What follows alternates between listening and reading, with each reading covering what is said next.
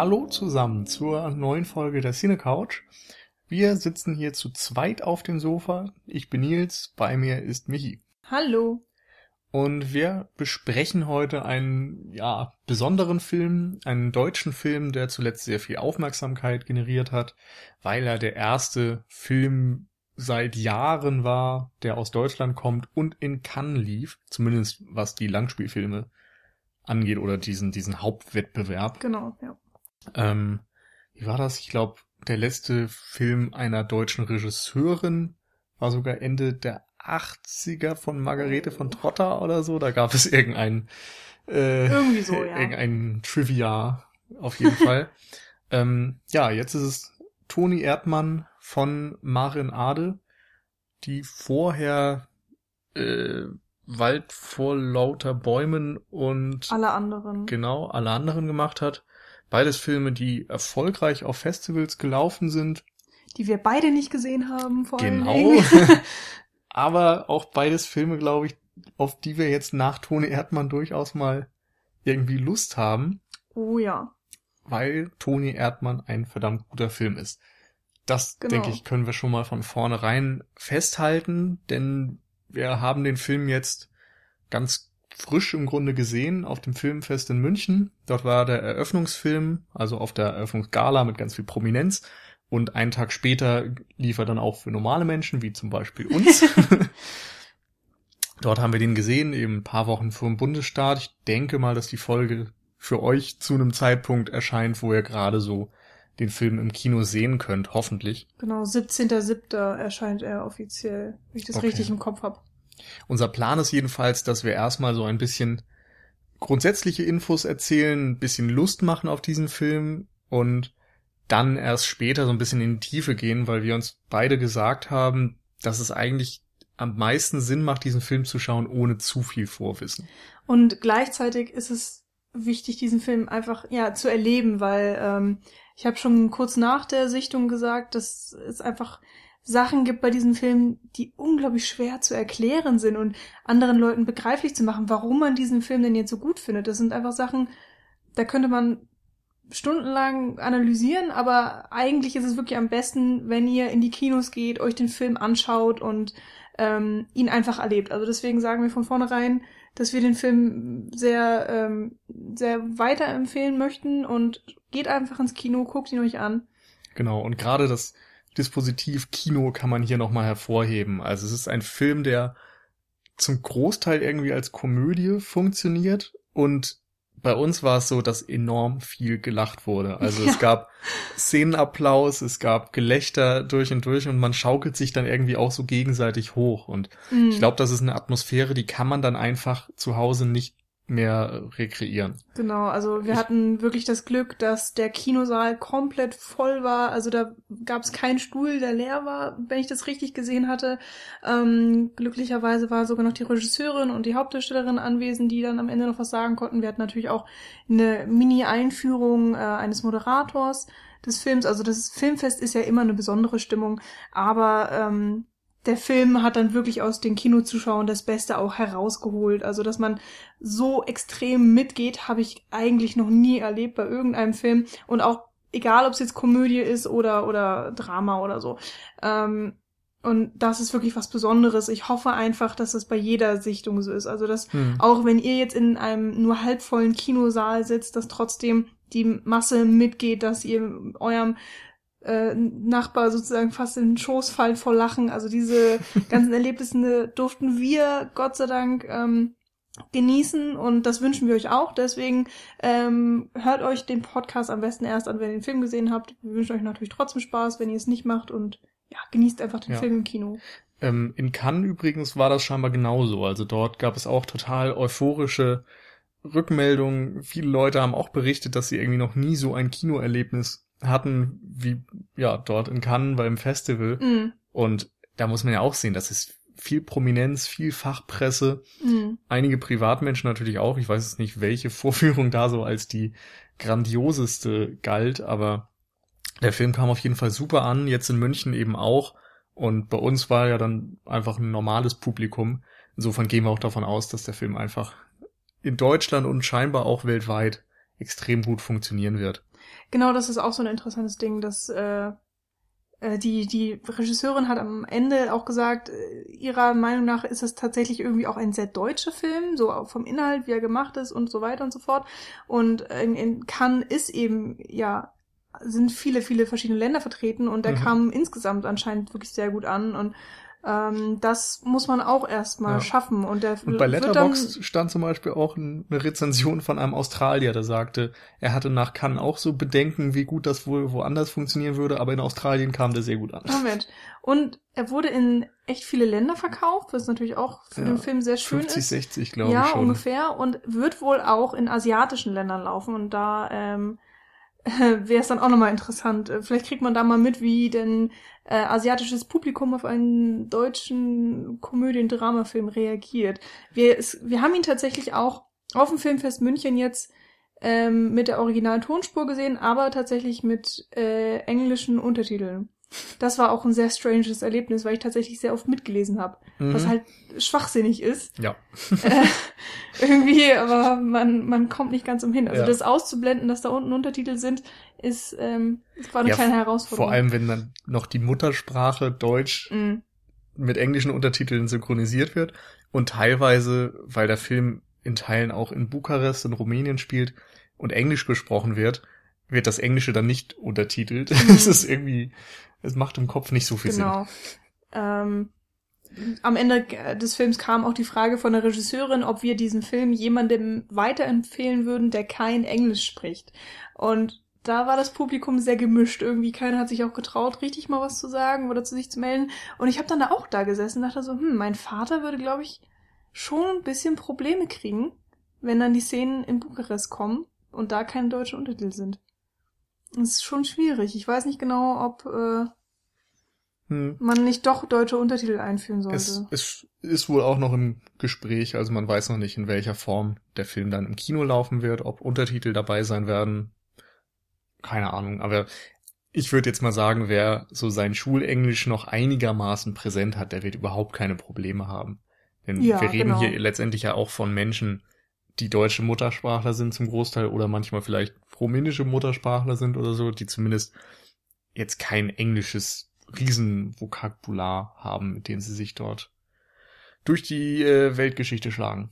Genau. Okay, ähm, also von uns definitive Empfehlung, auch wer jetzt nicht unbedingt auf deutsche Filme steht oder so, sollte sich das echt mal antun. Also der Film macht sehr viel Spaß und hat darüber noch sehr viel auch zu sagen. Also man, mhm. Es ist nicht so eine flache Komödie, sondern es ist irgendwie eine teilweise sehr, ja, derbe und auch schwarze Komödie. Es ist manchmal wieder eine, die zwar enorm albern ist, aber eben immer eine, bei der auch noch eine Aussage dahinter steht. Mhm. Mehrere Aussagen sogar oder auch interessante Fragestellungen. Also genau. ich musste teilweise tatsächlich so an ähm, Nebraska auch denken oder mhm. überhaupt so die Alexander Payne Filme. Mhm. Auf die Art, weil dort auch immer viele lustige Dinge passieren, aber immer mit einem Hintergrund und immer noch eine wahrhaftige Geschichte, realitätsnahe Geschichte erzählt wird, die einen irgendwie zum Nachdenken anregt. Und Toni Erdmann geht in die Richtung, ist nur noch viel, viel, viel, viel lustiger. Der ganze Film ist einfach in überhaupt gar keine Schublade zu stecken. Also deswegen sagen wir auch, am besten wisst ihr gar nichts über den Film, guckt ihn euch an. Ähm, und wir werden auch nochmal am Ende des Podcasts darauf eingehen, äh, ja, ist er jetzt eine Komödie, ist er ein Drama, was ist das jetzt eigentlich hier für ein Film, worum geht's? Ähm, aber natürlich fangen wir erstmal vorne an. Genau. Ähm, Ihr guckt den Film ja. und schaltet dann quasi ab Minute 10 wieder den Podcast an. genau, so ungefähr. Ähm, steigen wir doch einfach mal ein. Ähm, wir haben schon ein bisschen gesagt, es geht um Bukarest, es geht um eine Vater-Tochter-Beziehung. Ähm, wir haben nämlich ähm, Winfried, ähm, dessen Nachname ich nicht kenne. Konradi, glaube ich. Konradi, stimmt. Gut, wir haben einen Winfried, er ist ein äh, Herr, so sagen wir mal um die 60, ähm, lebt in Deutschland und hat da so sein, sein friedliches Leben, hat einen Job, hat irgendwie ein paar Hobbys, besucht seine Mutter, ist jetzt kein aufregendes Leben und ähm, er hat eine Tochter, die äh, sehr erfolgreich als Firmenconsultant in der Welt herumreist. Ja, Unternehmensberaterin. Unternehmensberaterin, genau. Ähm, momentan arbeitet sie für eine Ölfirma äh, und ist in Bukarest stationiert und hat aber eigentlich den Wunsch auch nochmal ähm, weiter in die Welt hinauszugehen. Ihr Wunsch wäre Singapur. Also sie ist so ein Karrieremensch und ähm, er ist auch sehr stolz auf sie. Und als Winfrieds Hund ähm, stirbt, ähm, beschließt er extrem spontan einfach seiner Tochter nach Bukarest zu folgen, sie da zu besuchen, lässt alles hinter sich, packt einen kleinen Koffer und äh, überfällt sie ein bisschen, was sie auch mit gemischten Gefühlen aufnimmt. Und dann gibt es einfach sehr, sehr viele ja, freudige oder auch schwierige Situationen zwischen den beiden. Ja, erstmal vor allem die schwierige, oder? Also er besucht sie ja und sofort ähm, gibt's dann im Grunde eine, so, eine ja. mehr oder weniger große Katastrophe, die dann dazu führt, dass Winfried ja abreißt und erneut wieder auftaucht quasi. Genau, das nehme ich dann in der Form von Toni Erdmann, der Grund, warum der Film so heißt, wie er heißt. Ähm, Winfried ist nämlich sehr gerne extrem albern und ähm, verkleidet sich gerne, schiebt sich falsche Zähne in den Mund, ähm, hat diverse Requisiten, die er dabei hat, immer wieder rausholt und für Spaß sorgt. Ähm, und er übernimmt dann in Bukarest, ähm, also die Figur des Toni Erdmann, ähm, und er findet sich einfach immer wieder neu. Er erzählt eine Lügengeschichte nach der anderen eigentlich und ähm, tut dies dann eben auch im Gegenwart von, von Ines, also seiner Tochter, ähm, mit ganz vielen verschiedenen Hintergründen, worauf wir natürlich dann später noch eingehen werden. Und ähm, während des Films äh, switcht er dann auch immer wieder zwischen Toni Erdmann und Winfried.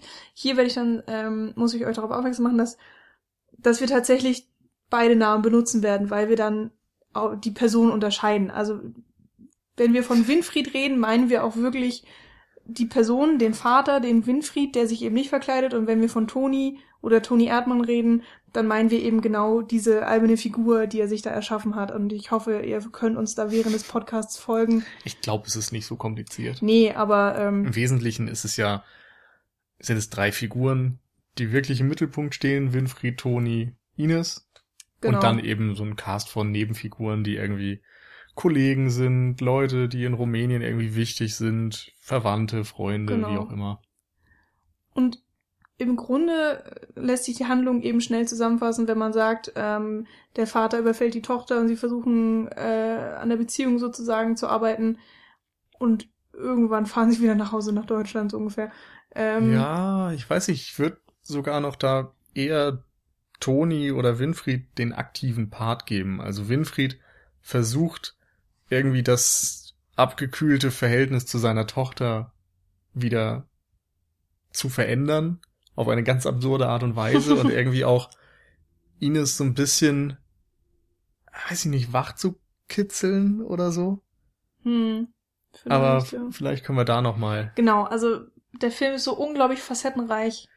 Ähm, da gehen wir jetzt dann einfach nochmal im Detail genau. drauf ein. So und wir Stück fangen einfach mal an, indem wir jetzt Winfried besprechen. Was mhm. macht diese Figur aus?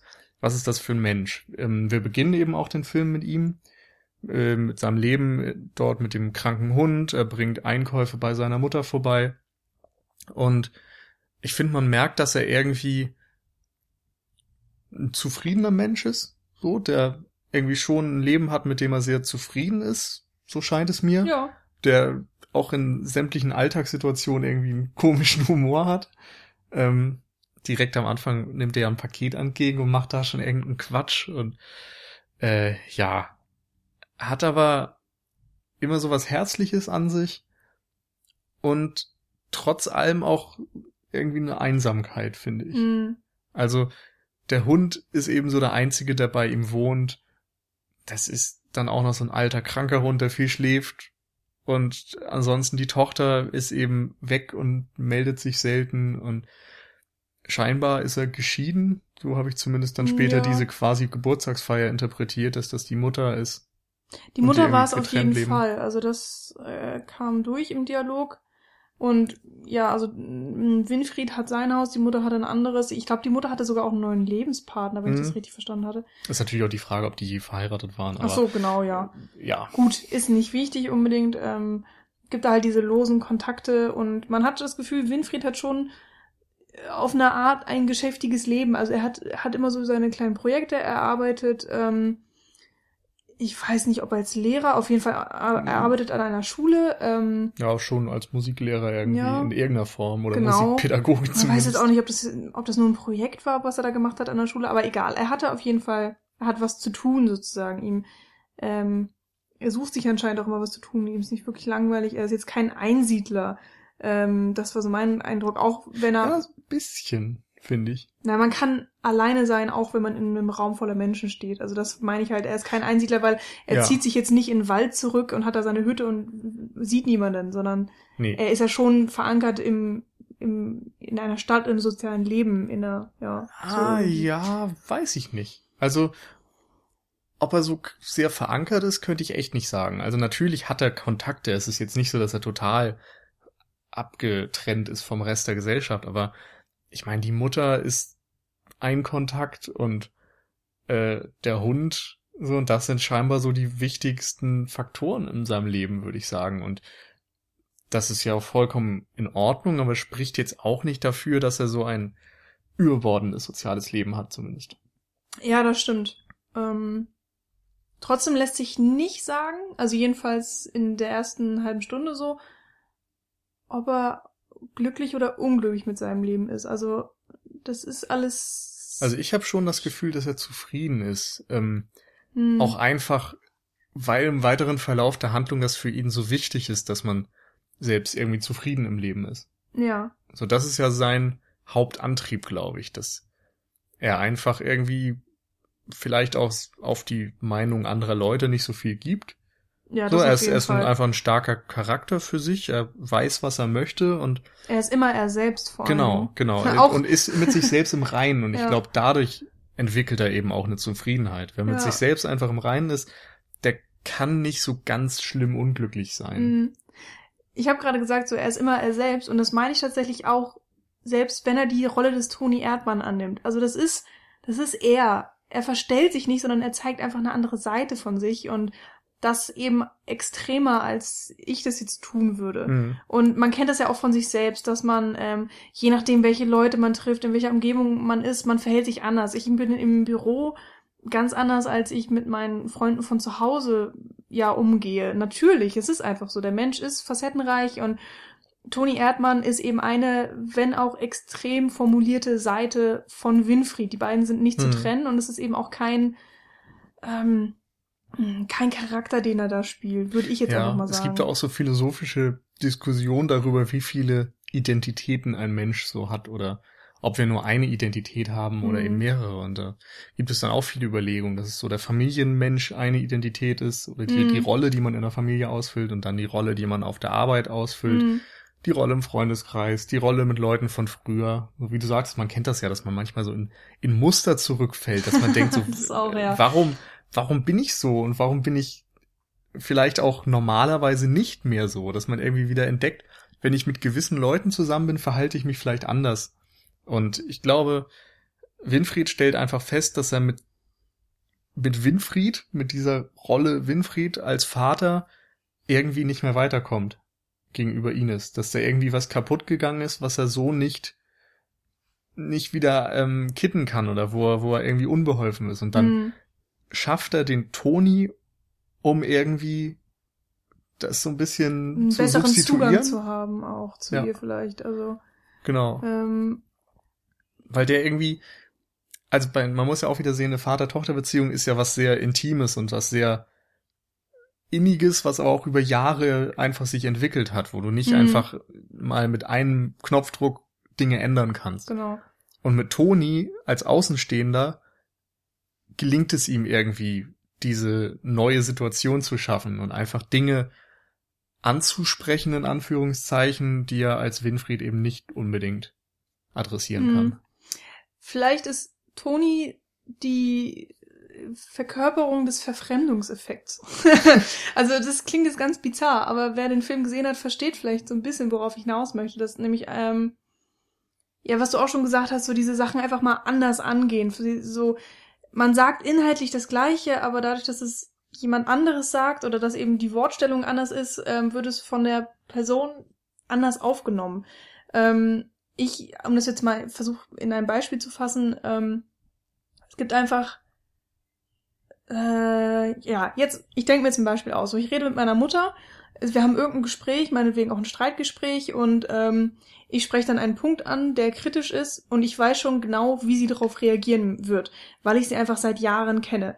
Und dann wird's, wenn sie dann tatsächlich so reagiert, wie ich das erwartet habe, dann fühle ich mich ja in meinem irgendwie bestätigt. Und dann dann macht es das tatsächlich nur noch schlimmer, weil man das Gefühl hat so, man verfährt sich in dieser Situation und man weiß ja sowieso schon, ah okay, es geht so und so aus, weil es einfach bei jedem Streit oder so in der Art ausgeht. Und ähm, der Verfremdungseffekt ist dann eben in der Art, dass ähm, inhaltlich dieser Streit der gleiche bleibt und die Argumentation und die Punkte sind gleich, aber trotzdem ist die Situation insofern anders, dass man die Diskussion öffnen kann, dass man tatsächlich miteinander arbeiten kann, mhm. weil man nicht in diese alten Strukturen verfällt, weil nicht einfach man schon voraussehen kann, äh, wie der Gesprächspartner antwortet, weil man ja. sich eben schon seit Jahrzehnten kennt. Das ist ja auch so ein typisches Kommunikationsforschungsding, also dass mhm. man das runterbrechen kann auf den, den Sender und den, den Empfänger, Empfänger, und, die, und die Botschaft. Botschaft. Und also jetzt mal, natürlich gibt's da noch ganz viele weitere Dinge, aber das sind so die drei wichtigsten Dinge, mhm. wenn man miteinander redet. Genauso wie man jetzt sagen könnte, Michi und ich sind die Sender, ihr Hörer seid die Empfänger, die Botschaft ist der Podcast. Und in dem Fall ist es das, also im Fall von Toni Erdmann ist es so, dass Winfried die Botschaft an seine Tochter hat, bist du glücklich mit deinem Leben? So, mach dir doch bitte mal Gedanken darüber, ob du glücklich mit deinem Leben bist oder was du in deinem Leben möchtest. Und irgendwie schafft es nicht, diese Botschaft an sie zu kommunizieren, weil sie da abblockt. Aber vielleicht ist es möglich, dass Toni das auf ganz merkwürdigen Kommunikationswegen rüberbringen kann.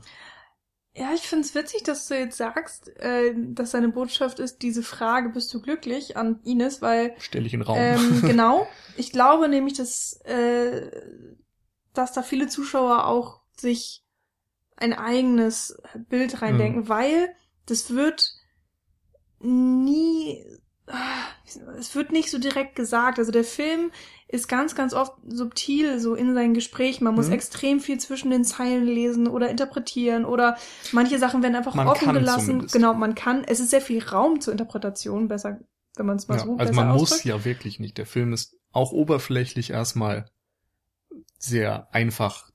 Also es ist einfach dem zu folgen. Man muss nicht denken, wenn man nicht möchte. Genau. Und ähm, was jetzt so was, was will eigentlich der Vater bei Ines? So was mit seinem äh, spontanen Überfallbesuch sozusagen, was möchte er denn da eigentlich? Ähm, ich finde, das wird gar nicht wirklich klar gesagt. Und für mich ist diese Botschaft, die er transportieren möchte, nämlich auch eine etwas andere. Mhm. Es geht für mich eher auch darum, so, dass er zeigen möchte, dass er sie liebt, dass sie ihm viel bedeutet auch und dass er es eben auch schade findet, dass sie sich aufgrund der schwierigen beruflichen Situation so selten sehen, dass sie, selbst wenn sie sich sehen, eigentlich keinen Kontakt miteinander haben. Mhm. Also wir, ähm, ich muss jetzt mal kurz an Anfang des Films springen, auf die Geburtstagsszene. Da verschanzt sich Ines nämlich hinter ihrem Telefon und tut tatsächlich so, als hätte sie ganz wichtige berufliche Gespräche.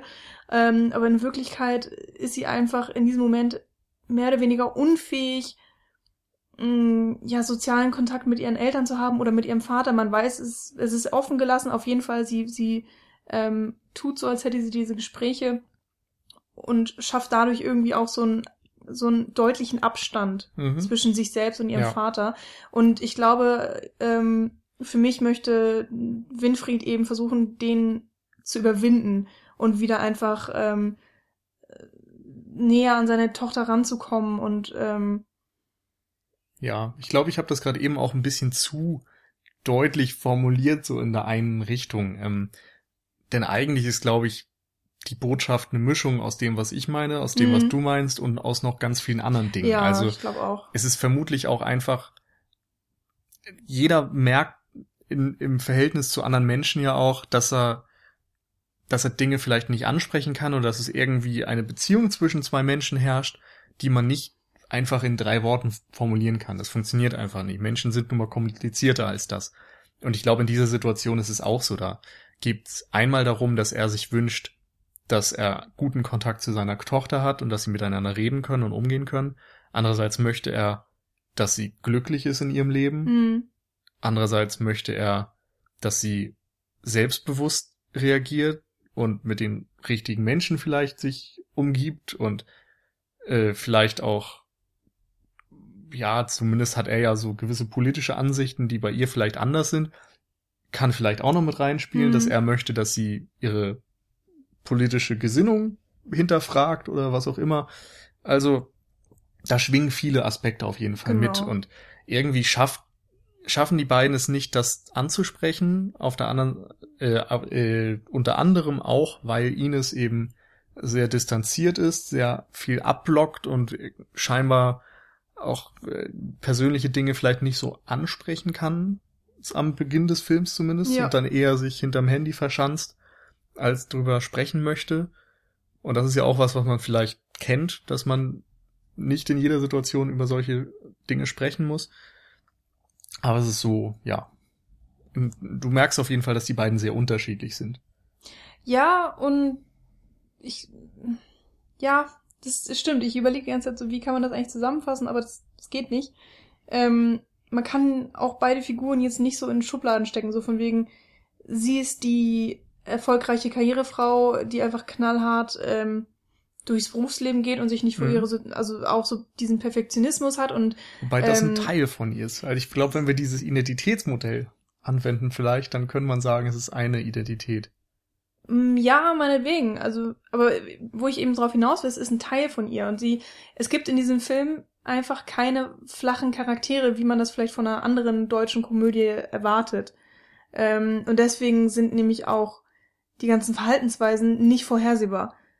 Also ich finde einfach, dass du lernst diese Figuren im Film kennen und er geht drei Stunden. Das haben wir, wollten, wir wollten eigentlich am Anfang noch euch Zuhörer darauf hinweisen, dass auch wenn er drei Stunden geht, geht trotzdem ins Kino, weil lasst euch davon nicht abschrecken. Kommt jetzt ein bisschen spät, aber ich habe es immerhin Ja. gesagt. Das war auch ganz lustig eigentlich, weil direkt ähm, zur Einführung des Films gesagt wurde, ja, der Film ist jetzt drei Stunden lang. Und die Frau neben uns, eine ältere Frau, Ja. äh, sagte so fast drei Stunden, oh mein Gott, das wusste ich ja gar nicht. Und ich musste mir echt das Lachen verkneifen. Und hab schon gehofft, so, oder weil ich eben vorher ein paar Dinge von Cannes gehört hatte, dass er enorm kurzweilig ist und sich nicht so anfühlt wie drei Stunden. Mhm. Und das war dann tatsächlich auch so. Ja, ich wusste es auch nicht, dass er so lang geht. Ich wusste nur, er, er hat Überlänge. Aber drei Stunden, da saß ich auch so, was? was aber auch dann ähm, größtenteils damit zu tun hatte, dass ich die Sitze sehr, sehr, sehr, sehr unbequem fand. Ähm, aber ich habe immer Probleme in Kinos, weil ich einfach zu groß bin tatsächlich. Also ich habe mittlerweile, ich schieb's auf meine Größe. Ich finde einfach kein oder fast kein Sessel, Kinosessel bequem, außer das Astor in Frankfurt. Also Aber gibt, glaube ich, viele Astors in Deutschland. ich Vielleicht war nur in Astor in Frankfurt. auch gute andere Astors oder Bestimmt. so Oh, und das, äh, das Gloria in München, da hat man nämlich auch so Sessel, wo man die Füße drauflegen kann. Oh, also wenn ihr mal irgendwie zufällig 20 Euro über habt, dann geht man ins Gloria in Frankfurt. So, worauf ich aber hinaus wollte ist, Äh, Gloria München, Astor Frankfurt. äh, danke, genau. Das, ähm, der Film geht eben drei Stunden, dementsprechend hat man auch eigentlich sehr viel Zeit, die Charaktere kennenzulernen und ähm, ich finde, die Zeit braucht man eigentlich auch, also beziehungsweise ich finde es einfach extrem gut, dass der Film sich so viel Zeit genommen hat für seine Charaktere. Das ist einfach genial. Finde ich wunderbar, dass das so gemacht wurde. Und auch nach diesen, auch nach zweieinhalb Stunden im Film, du kannst einfach dir nicht sicher sein, wie die Figuren jetzt reagieren werden. Ähm, auch wenn du das Gefühl hast, du hast sie gut kennengelernt, du bist mit denen warm geworden, aber da, da sind einfach so viele Sachen noch im Hintergrund, die du nicht vorhersehen kannst und es wird auch nicht viel erzählt. Der Film geht eigentlich fast gar nicht auf die Vergangenheit der Figuren ein. Ähm, man weiß eben eigentlich nicht, was zwischen Vater und Tochter passiert ist. Ähm, wir haben schon gesagt, wir wissen noch nicht mal, ob Mhm. Winfried verheiratet war, wie, wie Ines überhaupt sozusagen in Ja. sein Leben gekommen ist, haben wir alles keine Ahnung, ist auch Man nicht kann- wichtig. Man kann vielleicht noch kurz einbringen, dass im Nachgespräch die Frage aufkam, ob es irgendwas gab zwischen den beiden, was dazu geführt hat, dass ihr Kontakt jetzt nicht mehr so perfekt ist. Ähm, worauf tatsächlich sowohl Maren Ade, also die Regisseurin und Drehbuchautorin, als auch Sandra Hüller, die die Ines spielt, die hatten im Grunde beide keine eindeutige Antwort auf diese Frage und sagten so, ja, wir haben uns eigentlich keine Gedanken gemacht. Oftmals ist es ja so, dass wenn man ein Drehbuch schreibt, dass man sich so eine genaue Historie der Figuren ausdenkt. Wo sind die geboren und was für ein Umfeld sind sie groß geworden und so. Das war in diesem Fall nicht so und es wurde einfach ab Punkt X quasi angefangen, diese Menschen zu beleuchten. Und alles, was davor ist, ist Spekulation. Da darf dann auch jeder sich selbst Gedanken machen, aber die Theorie von denen war quasi, dass es einfach ein Kontakt ist, der über die Jahre ein bisschen abgekühlt ist. Und ohne großes Ereignis. Der Dialog oder der ganze Film spiegelt das auch einfach perfekt wider, weil ähm, insgesamt gibt es so ein, so ein bisschen so einen Realismusanspruch im mhm. Film. Äh, da werden wir auch sicherlich später, wenn wir auf die visuelle Gestaltung eingehen, nochmal ähm, näher drauf zukommen. Ähm, jetzt lasse ich das erstmal so ein bisschen weg, aber insgesamt ähm, sind die Dialoge so gestaltet auch, dass sie sie wirken so wahr, so lebensecht und ähm, es werden diese typischen Sachen vermieden, wie zum Beispiel, dass einfach mh, hm, oh, wir hatten da letztens so ein geniales Video gesehen, was was ein guter was einen guten Dialog ausmacht. Von wem war denn das nochmal? So ein YouTube-Video? Äh, ich glaube, das war bei Channel Chriswell. Okay, ähm, Oder, ich versuche es nochmal rauszusuchen ja. und dann verlinken wir das hoffentlich unten, wenn ich es gefunden habe. Und äh, da Am Beispiel von Social Network meinst du, ne? Genau, am Beispiel, ja. Ähm, wir finden das bestimmt. Da jedenfalls sagt er auch, dass, äh, dass es diese typischen Dialoge gibt, die nur für den Zuschauer gemacht sind, damit der Zuschauer Informationen erhält, die aber der Szene eigentlich nichts bringen. Und hier in Toni Erdmann ist es einfach, der Dialog ist so genial geschrieben, weil er ein, weil, weil er halt beides schafft. Also äh, ist dazu da, die Charaktere darzustellen, zu vertiefen, was auch immer, dass die Situation, die Handlung wird vorangebracht und der Zuschauer lernt gleichzeitig immer noch extrem viel dabei. Und man kann bei jeder Dialogszene ähm, sehr, sehr viel reininterpretieren, wenn man möchte, muss man überhaupt nicht, man kann auch einfach nur den Humor genießen, der dadurch entsteht ähm, und ähm, ja, dadurch lernt man eben nichts über die Vergangenheit. Also ich glaube, ein, eine normale 0815 Standardkomödie, die würde dann solche ähm, Gespräche hervorführen wie äh, Vater, ich hasse dich, weil damals vor zehn Jahren hast du irgendwie meinen Freund aus dem Haus gejagt und so und das hänge ich dir jetzt immer noch nach und dann sagt der Vater, ja, aber mein Standpunkt damals war ja der und der und ich liebe dich trotzdem. Diese Dialoge gibt es nicht und alleine deswegen schätze ich, wertschätze ich diesen Film so sehr. Hm. Ja, und er transportiert eben einfach, ja, durch teilweise alltägliche Situationen so viel über die Beziehung der Figuren. Genau. Und er konzentriert sich wirklich auf die Gegenwart. So, was ist jetzt? Ähm, hm. Wir wissen, die Beziehung zwischen Vater und Tochter ist schwer. Die Tochter ist eben dieses Berufstier. Der Vater, ähm, der Vater, ähm, ja, ist möchte vielleicht ein bisschen was an seinem Leben ändern oder beziehungsweise auf jeden Fall an der Beziehung zwischen Vater und Tochter. So, das ist der Stand der Dinge, darauf konzentriert sich der Film und mehr braucht man eigentlich auch gar nicht und es ja. funktioniert perfekt. Also bei Winfried finde ich ist noch das Spannende, dass er auch an, an einem irgendwo an einem Wendepunkt in seinem Leben ist auf einer gewissen Weise. Also wir haben gesagt, er ist so vielleicht auf der Schwelle zum Rentner und hm. ähm, seine Mutter liegt, ja, ich will nicht sagen, liegt im Sterben, aber ist dann eben doch schon sehr alt. Genau. Und sein Hund liegt tatsächlich im Sterben und stirbt ja dann auch recht früh. Mhm. Und in der Verfassung stellt er dann noch fest, dass seine Tochter irgendwie keinen guten Draht zu ihm findet oder umgekehrt genauso. Ähm, und sein Klavierschüler sagt sogar auch noch den Unterricht ab. Also irgendwie merkst du schon ja auch, dass ihn vielleicht in seiner Heimat gar nicht mehr so viel hält, hm. zwangsläufig. Das ist ein unstetiges Oder dass er sich so einen ne? neuen Ansatz suchen muss. Ja. Ähm, und in der Situation fährt er ja dann auch nach Bukarest und versucht irgendwie mal wieder den Kontakt zu seiner Tochter aufzubauen oder zu verbessern und sieht das so ein bisschen dann auch als neues Projekt an. Es gibt da auch eine schöne Stelle, wo seine Tochter ihm vorwirft, so, ja, warum willst du denn nichts mehr in deinem Leben? Ich kenne so viele Männer in deinem Alter, die wollen noch was. So, und du willst irgendwie gar nichts. Mhm. Und in der Situation oder ein bisschen später wird ja als Zuschauer dann deutlich, so seine neue Mission ist in irgendeiner Form Ines. Ja, genau. Und da, da schwingt eben auch diese Tragik des Films mit. Da, da müssen wir jetzt noch nicht unbedingt drauf mit eingehen, aber wir haben jetzt schon sehr oft das Wort Komödie in den Raum geworfen.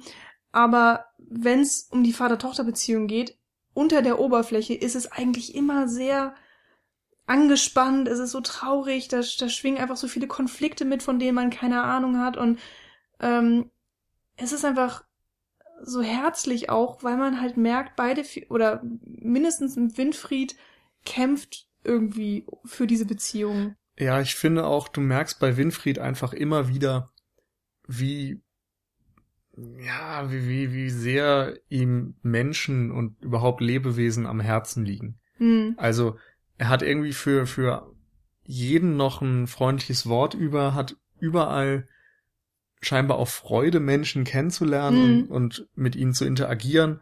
Ja. Es gibt da so viele Situationen, als er irgendwann in Rumänien auf dem Land zum Beispiel äh, auf die Toilette gebeten wird. So, die Menschen dort haben nichts und trotzdem sind sie irgendwie noch gastfreundlich und als er zum Beispiel dann im Einkaufszentrum gelassen wird von seiner Tochter und dort einfach nur drei Stunden lang Zeit verbringen soll, tut er einfach nichts, also er geht nicht shoppen, er macht nichts. Doch, so, Moment, das er, einzige, ist, er ist im Lidl einkaufen gegangen. Ja, aber das siehst du halt auch nicht mal. Also ich meine, ja. klar, hat dann diese Tüte, also ihm geht's offensichtlich nicht um, um materielle Güter in seinem Leben. Ähm, aber das einzige in diesem riesen Einkaufszentrum, scheinbar das größte Europas, wo dann auch noch so zynisch gesagt wird, ähm, das größte Europas und die ganzen Rumänen, die dort sind, können sich das alles nicht leisten. Mm, haben kein Geld zum Einkaufen. Und ähm, Winfried könnte sich wahrscheinlich was leisten, wenn er wollte. Aber das Einzige, was er macht, ist, dass er einen kleinen Jungen dabei beobachtet, wie er Eislaufen lernt. Mhm. Und in solchen Einstellungen und Momenten offenbart sich eben auch, dass ihm einfach Menschen viel wichtiger sind als materielle Güter. Und mhm. das, finde ich, zeichnet einfach seine Figur aus. Dass er dann auch quasi am Ende mehr oder weniger eine Mitverantwortung dafür trägt, dass einer der Arbeiter bei dieser Ölfirma gefeuert werden soll, weil der irgendwie Sicherheitsstandards mhm. missachtet, keine Handschuhe trägt. Das geht ihm total nah und er versucht sofort irgendwie was dagegen zu tun und kämpft eben für die Menschen. Ihm ist da dieser kapitalistische Gedanke dahinter völlig egal. Also genau. da offenbaren sich auch so ein bisschen so 68er Züge, würde ich mal sagen. Habe ich auch sofort im Kopf gehabt, wo ich dachte, das sind einfach auch zwei Generationen, die da aufeinander prallen. Ines sagt in dem in derselben Sequenz dann auch, ja, wenn wir hier mit der Umstrukturierung fertig sind, denkst du, es wird nur ein Arbeiter gefeuert, weil äh, da geht's auch um Outsourcing in ihrem Projekt. Ähm, da werde ich jetzt nicht näher drauf eingehen, ähm, ist auch an sich nicht unbedingt wichtig, aber in diesem Dialog ähm, spiegelt geht's ja, spiegelt Ines vielleicht, also grob gesagt, so ein bisschen die Moderne wieder ähm, und, und er ist halt, ja, vielleicht eher diese, diese 68er-Bewegung und ähm, Ja, und es ist eben auch so dieses Philanthrope bei ihm und so ein pragmatisch-zynischer Blick bei der Tochter. Also sie mhm. ist da eben sehr vom Kapitalismus geprägt, von ja, wie soll man sagen? Vom Karrieregedanken also vom, auch. Ja, sie ist irgendwie Karrierist. Also ihr geht es darum, voranzukommen. Sie hat die Regeln dieses Spiels verstanden und kann mit denen dann auch umgehen. Also mhm. sie ist ja überhaupt jemand, der, also sie hat offensichtlich eine hohe Bildung genossen, ist viel rumgekommen und hat sich dann auch irgendwie das Ziel gesetzt, sich in ihrer Karriere im Job durchzusetzen und hat, so macht es zumindest den Anschein, dann erstmal so ein bisschen den Blick für soziale Dinge verloren. Also weder im, im Umgang mit einigen Menschen, also hm. weiß ich zum Beispiel diese Situation mit der Masseuse, wo sie total hm. unzufrieden mit einer Massage ist und das dann auch knallhart weitergibt, so dass da vielleicht eine Strafe für die Masseurin kommt oder so und faucht dann noch mehr oder weniger den, den Kellner an und lässt, der will eine, wieder, eine Wiedergutmachung bieten dann, weil die Massage nicht gut war und Sie nimmt das an und bestellt statt einem Getränk, was ihr angeboten wird, dann gleich drei Getränke und ein Sandwich aufs Haus und so und begründet das damit, dass die Firma ja sowieso schon so viel Geld hier lässt, dann kann man das ja wohl auch mal erwarten. Und es ist irgendwie auf einer rationalen Ebene vielleicht auch nachvollziehbar. So, wenn du viel Geld für was ausgibst, dann willst du auch viel Leistung kriegen. Aber es ist natürlich irgendwie menschlich unter aller Sau, vor allem weil der Typ da mhm. nichts für kann. Ja, da, da schwingt auch so ein großer Opportunismus einfach mit. Ähm, so der Typ sagt eben, ja, können wir ihnen vielleicht so ein Getränk als Wiedergutmachung anbieten? Und sie greift dann halt nach der vollen Hand anstatt nach dem kleinen Finger und probiert auch einfach, wie weit sie damit kommt, weil der Kellner oder ja, ich nenne ihn jetzt Kellner, könnte ja auch sagen so, ja, es tut mir leid, äh, so von wegen, ich bringe ihnen jetzt nur den Champagner und das war's. Aber da er ähm, ja vielleicht eher darauf bedacht ist, den Kunden glücklich zu machen, mhm gibt er halt klein bei. Und ähm, ich spekuliere jetzt einfach mal, dass Ines das genauso auch gewusst und gewollt hat. Hm. Ich würde jetzt auch mal sagen, dass das genau das ist, was sie in ihrem Job eben auch so erfolgreich gemacht hat. Dass sie Dinge oder Chancen ausnutzt, wenn hm. die sich ihr bieten. Genau. Also sie versucht nicht irgendwie das, das Beste für beide Seiten zu finden oder einen Kompromiss zu finden, sondern sie versucht das absolute Optimum aus Situationen rauszuholen. Genau, und für das, sich. ja, für sich auch. Und ich kann mir sogar vorstellen, dass wenn es um den Job geht, dass sie es dann auch für die Firma macht und dass hm, sie deswegen ja. auch so schnell aufgestanden ist, äh, aufgestiegen. Da ist natürlich ein erfolgreiches Projekt auch dann ihr Antrieb und nicht, dass hm. sie möglichst viel Essen oder Sandwiches kriegt oder so. Genau, sie kann sich in dieser Männerdomäne auf jeden Fall beweisen. Das finde ich auch ganz schön, dass ähm, das wurde nie direkt angesprochen. Ähm, das schwingt alles im Hintergrund mit, weil sie hat tatsächlich nur männliche Kollegen. Sie hat Assist eine eigene Assistentin. Alle anderen Kollegen haben, oder ja, manche haben auch eine Assistentin. Das sind dann, wie gesagt, immer alles Frauen. Ähm, und das sagt eben auch schon einfach viel über diese Businesswelt aus. Also wir, wir haben so ein bisschen gehört von Maren Ade, dass sie da auch sehr viel ähm, recherchiert hat. Also ich würde jetzt einfach mal sagen, dass wir das, was im Film sehen, auch eine relativ realistische Abbildung dieser Businesswelt in Bukarest ist. Ähm, und dass das jetzt nicht alles ähm, karik kar tu karik karikiert, meine Güte, nicht jedenfalls nicht komplett karikiert würde nur nur für den Film, sondern dass es irgendwie ein Stück weit auch Wahrheit in sich trägt ähm, und sie schlägt sich da einfach durch. Sie macht auch so sexistische Anspielungen, hat da irgendwie auch kein Problem mit, ist schlagfertig äh, manchmal und sie kuscht nicht, sondern sie ist dann auch mal jemand, der irgendwie austeilt. Sie ist aber genauso jemand, der auch einstecken kann und ähm, das ist irgendwie ja extrem interessant auch mit anzugucken. Man hat wirklich das Gefühl, sie ist einfach so ihren Kollegen über mindestens gleichwertig. Hm. Ähm, und das ist erfrischend, weil das siehst du einfach nicht so oft. Sie ist gleichzeitig nämlich auch nicht so eine, so eine totale Hyäne, die alle hintergeht und nur auf sich selbst guckt, sondern sie funktioniert trotzdem immer noch im Team. Also klar, sie möchte sich auch durchsetzen, mhm. sie hat diesen klaren äh, Karrieregedanken, aber das heißt nicht, dass sie jetzt ähm, wie so ein Bulldozer durchbrescht und, und nur auf sich fokussiert mhm. ist. Wobei sie schon Anzeichen dafür trägt, aber ich habe das Gefühl, dass es eben ja fast ein, ein Anteil, den sie von dieser Branche übernommen hat. Mhm. Also es gibt zum Beispiel Situationen eben, wo sie so extrem bursch reagiert. Mhm. Im, im, Barsch. Barsch? Barsch. Nicht Bursch, Busch. Wie, wie komme ich darauf? Ja, ist aber Quatsch eigentlich. Ja, also. Barsch meine ich. Also in, in dem Moment zum Beispiel mit diesem Sandwich, was wir angesprochen haben. Ja. Oder als sie ihr, äh, ihre Bluse befleckt und dann knallhart irgendwie drei Assistentinnen kommen ja. lässt und mit denen die Kleidung tauscht, damit sie das Gute hat und sowas. Und irgendwie auch sich nicht dafür bedankt oder sonst wie, sondern das ist absolut selbstverständlich. Ihre Assistentin hat sich ganz viel Mühe gegeben, eine Wohnung für sie zu finden sie hat das nicht mit einem Wort irgendwie anerkannt. Also es ist so, es ist so ein, so ein emotionsloser Umgang irgendwie auch. Mhm. Also da werden irgendwie persönliche, soziale Belange immer hinten angestellt und es geht nur irgendwie um, um Fakten, um ja, um, um Ergebnisse.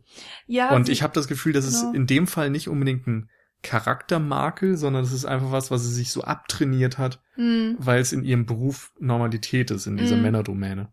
Denke ich auch. Ich finde nicht nur, dass das Persönliche hinten angestellt wird, sondern dass es eigentlich komplett getrennt wird. Mhm. Ähm, was aber auch nicht immer stimmt, weil sie hat ja tatsächlich eine Beziehung oder also eine, eine sexuelle Beziehung. Ich glaube, so richtig Freunde miteinander sind die auch nicht unbedingt. Nee, so Sexbeziehungen ähm, macht am meisten Sinn, so mit, denke ich. mit einem ihrer Kollegen, ähm, wo sie sich dann auch so verstohlen im Hotelzimmer treffen, damit es keiner mitbekommt und der Chef kriegt es dann aber doch raus und dann sagt sie auch so, ja, ist ja eigentlich egal, also äh, macht sich da dann auch anscheinend Mhm. überhaupt gar keine Sorgen, was auch mich ein bisschen verblüfft hat tatsächlich. Aber das mit der Trennung stimmt halt auch einfach. Es gibt ja auch Situationen, wo sie dann diesem Typen gegenüber sagt, so ja, es wäre besser, wenn du nicht beim Meeting dabei bist. Und das Mhm. ist ein wichtiges Ding und sie hält ihn im Grunde voll klein. Mhm. Und das, wenn dir der Mensch wichtig wäre oder wenn dir dieses Persönliche wichtig wäre, würdest du nie so hart reagieren. Aber in dem Fall geht es einfach nur darum, was ist das Beste für die Firma. Mhm. Also sagt sie das Das so. stimmt. Und es gibt ja eben auch einige Situationen, wo dann vielleicht von ihm so ein bisschen Sexismus durchblitzt und oder was das durchblitzt, das ist eigentlich schon ziemlich offensichtlich. Und auch so Dinge wie, dass der eine Kunde von ihr dann will, dass sie mit seiner Frau shoppen geht und so. Mhm. Und sie nimmt das eben hin. Und es ist auf der einen Seite Sexismus, auf der anderen Seite ist es eben auch sowas, wo sie weiß, sie kann damit irgendwie dann auch wieder gewisse Ziele erreichen, wenn sie mitspielt. Mhm. So, also sie hat dieses System irgendwie akzeptiert und die Regeln dieses Spiels, genauso wie sie eben auch die Regeln des Kapitalismus akzeptiert hat und irgendwie sich so weniger moralisch-ethische Gedanken gemacht, was eben zum Beispiel die 68er-Generation geprägt hat, sondern ihr geht's dann irgendwie doch eher um Profit, um Karriere, um Vorankommen und so Dinge. Mhm. Ich habe auch gerade überlegt, ähm, diese Trennung von beruflich und freundschaftlich, ähm, wie das im Film dargestellt wird. Und es gibt eine Szene, in der sie zusammen feiern geht mit ihrem Kollegen. Ähm, aber eigentlich, die reden da ja über nichts Persönliches. Also die reden auch generell sehr wenig miteinander. Am Ende landen sie in so einem Club, wo die Musik sowieso so laut ist, dass man, Mhm. dass man überhaupt gar nicht miteinander reden kann. Ähm, klar, man hat zusammen Spaß, aber man teilt nichts Persönliches. Also wahrscheinlich ja, wissen. Genau, die Kollegen wissen wahrscheinlich gar nicht, wie sie so, ja, wirklich ist. Und dann gibt's noch ein Essen mit äh, zwei Freundinnen von ihr und ähm, man kriegt nicht viel mit vom Gespräch, nur so halt den Anfang, so dieses Hallo, wie geht's? Und dann fangen sie aber auch ziemlich schnell an, einfach über die Arbeit zu reden. Also jeder hat eine andere Arbeit, die arbeiten nicht eng miteinander in der gleichen Abteilung. Und da geht's halt erstmal darum. Und das hat für Hm. mich auch nichts eigentlich mit Freundschaft zu tun. Es ist halt Ja. eher so be netter Bekanntenkreis. Das Interessante ist auch, dass es dann heißt, so, ja, ich habe so ein schlimmes Wochenende gehabt und jeder erzählt das. Mhm. Und bei eigentlich jeder geht es darum, dass irgendwelche Aufträge oder irgendwelche beruflichen Dinge nicht gut funktioniert haben. Mhm. So zwar immer ein bisschen angereichert mit persönlichen Dingen, bei Ines zum Beispiel, dass der Vater eben da war, aber das eigentliche, was sie stört, ist, dass dadurch äh, die Möglichkeit, dem Auftraggeber irgendwie nochmal die eigene Firma näher zu bringen Mhm. oder so, dass das gescheitert ist. Und das Da- fand ich einfach immer sehr Das stimmt. interessant. In, in genau der Szene fand ich es einfach krass, dass die Freunde, die, die ich für Freundinnen gehalten habe, ähm, gehen eigentlich gar nicht drauf ein. Also sie erzählt, so, oh mein Gott, ich hatte das schlimmste äh, Wochenende, mein Vater war da, hat mich überfallen. Und sie sagt nur, oh, ah, das ist ja, oh, das tut uns leid, lö, lö, lö. Ich meine, dann wird auch ziemlich schnell ähm, die Situation unterbrochen, weil dann, ja, das kann man schon sagen, ne?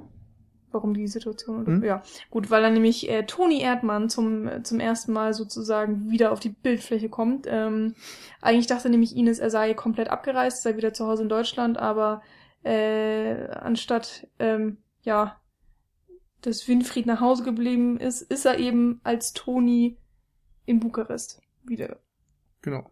Immer noch quasi. oder immer noch, genau. äh, dadurch wird es dann ziemlich schnell gelöst. Ähm, aber es ist halt trotzdem krass, sie erzählt so etwas riesig Persönliches, weil es sie anscheinend auch wirklich sehr bewegt hat, ähm, sehr viel in ihr ausgelöst hat.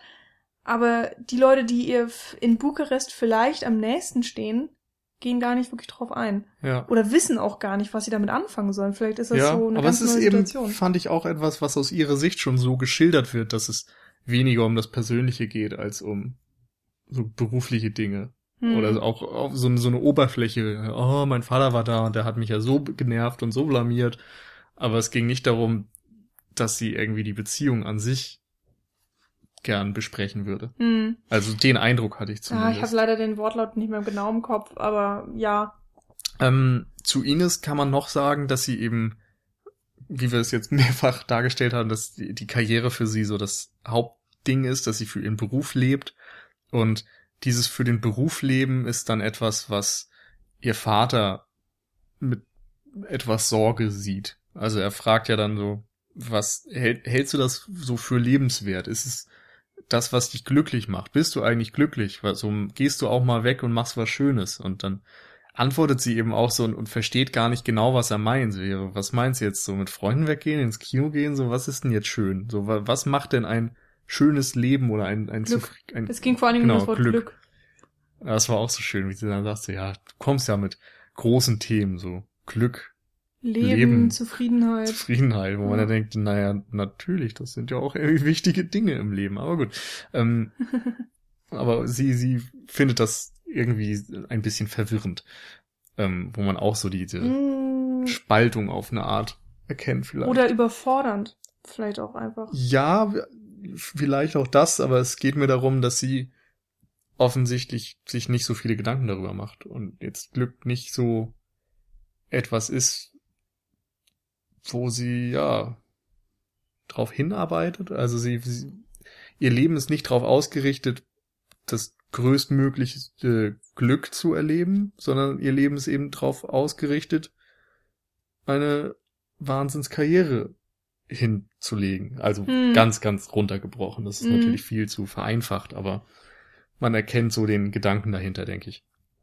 Und ähm, wir merken eben schon auch, dass sie nicht glücklich ist. Also sie äh, hat ja auch gewisse Momente, einerseits mit ihrem Vater, wo sie dann sehr frustriert ist, andererseits, weil gewisse Aufträge eben nicht funktionieren, weil sie in Bukarest sich nicht wohlfühlt und eigentlich wieder nach Shanghai möchte. Ähm, keine Ahnung, sind so verschiedene Dinge einfach, wo sie dann auch mal anfängt zu weinen einfach, weil irgendwie ja doch etwas in ihr drin ist, wo sie merkt, ich bin irgendwie nicht zufrieden mit den Mhm. Dingen, wie sie laufen. So, ich möchte eigentlich irgendwas ändern, aber irgendwie schafft Ines es nicht, diese Dinge anzugehen, so weil sie vielleicht dann doch so zu sehr in gewissen Maschen drin steckt. Oder was so mein Eindruck war, dass es einfach bestimmte Dinge gibt, die sie so verschließen wollte, die sie vielleicht auch einfach denkt, okay, ähm, da möchte ich mich jetzt nicht drauf konzentrieren, da möchte ich, das möchte ich vielleicht auch einfach vergessen, Mhm. das schließe ich jetzt sozusagen so ganz hinten Ja. irgendwo weg und mache das gar nicht mehr auf. Und dann kommt so dieser Überfall des Vaters, manchmal der Mhm. das sie Gefühl, dazu ähm, zwingt, nochmal vielleicht an so gewisse Sachen zu denken. genau, ich habe manchmal das Gefühl gehabt, dass sie mehr funktioniert als zu leben. Und Mm. dass Winfried das merkt und darum Toni kreiert, um das zu ändern. Ja, ähm, da gibt's auch eine Szene, die, was das angeht, ganz interessant ist. Ähm, er ist bei ihr in der Wohnung, also er ist äh, sozusagen jetzt den, den ersten Tag in Bukarest und äh, übernachtet auch bei ihr im Gästezimmer und ähm, äh, sie planen irgendwelche Sachen zusammen und sie erzählt ihm, dass sie spät abends dann nochmal auf irgendeine Party muss mit wichtigen Menschen, die auch wichtig sind für dieses Projekt, was ihr angeht, bla bla bla. Und ähm, äh, einen Schnitt später sozusagen sieht man, äh, wie er mit einer Brille, die so, na, Katzenbrille, das, also, ja, es ist so eine Brille, wo irgendwie so Schnurhaare dran sind und, ähm, Katzenohren, Genau. glaube ich. und Kat ja, ich glaube sogar auch Katzenohren, geht er ins Schlafzimmer und weckt sie dann so ganz spielerisch einfach mit Miau und findet sich selbst total witzig. Und ähm, sie wacht auf und, und ist eigentlich schockiert, weil sie tatsächlich diesen Termin verschlafen hat. Und er wollte ihr was Gutes tun, wollte sie eben ausschlafen lassen und anscheinend brauchte sie den Schlaf auch. Sie hat dann ja mal, sagen wir mal, mindestens so 10, 12 Stunden gepennt und ähm, sie ist dann einfach nur stinksauer, dass sie diesen einen wichtigen Termin nicht wahrnehmen konnte und hatte vier verpasste Anrufe auf dem Handy und fängt an, ihren Vater anzuschreien, ähm, was er da denn für eine beschissene Idee hatte und so weiter. Und ähm, da knallen dann halt einfach so zwei zwei Menschen aneinander. Ja, zwei Lebensentwürfe auch ja, irgendwie. genau. Und man kann, man, ich so als Zuschauer, ich saß da und dachte, ich kann beide verstehen. und die Kommunikation lief irgendwie schief zwischen den beiden. Und dadurch ist dann einfach diese dumme Situation entstanden, mit der beide unglücklich sind. Und dann haben wir diese zwei Menschen, die einfach nicht wissen, wie sie aus dieser unglücklichen Situation wieder rauskommen. Und dann bricht die Kommunikation ja tatsächlich auch einfach ab. Hm. Sie reden dann nicht mehr mit, miteinander in dieser Szene, äh, ja. sondern äh, sie guckt irgendwie verstört auf ihr Handy und überlegt halt, wie sie das wieder gut machen kann, also wie sie diesen Termin wahrnehmen kann. Und, und er ist da und hat ein unglaublich schlechtes Gewissen äh, und wollte ihr eigentlich nur was Gutes tun und ist vollkommen ja. vor den Kopf gestoßen und und man hängt da nicht so, aber jetzt, jetzt redet hm. doch miteinander oder keine Ahnung. Das, das, ist so, ah.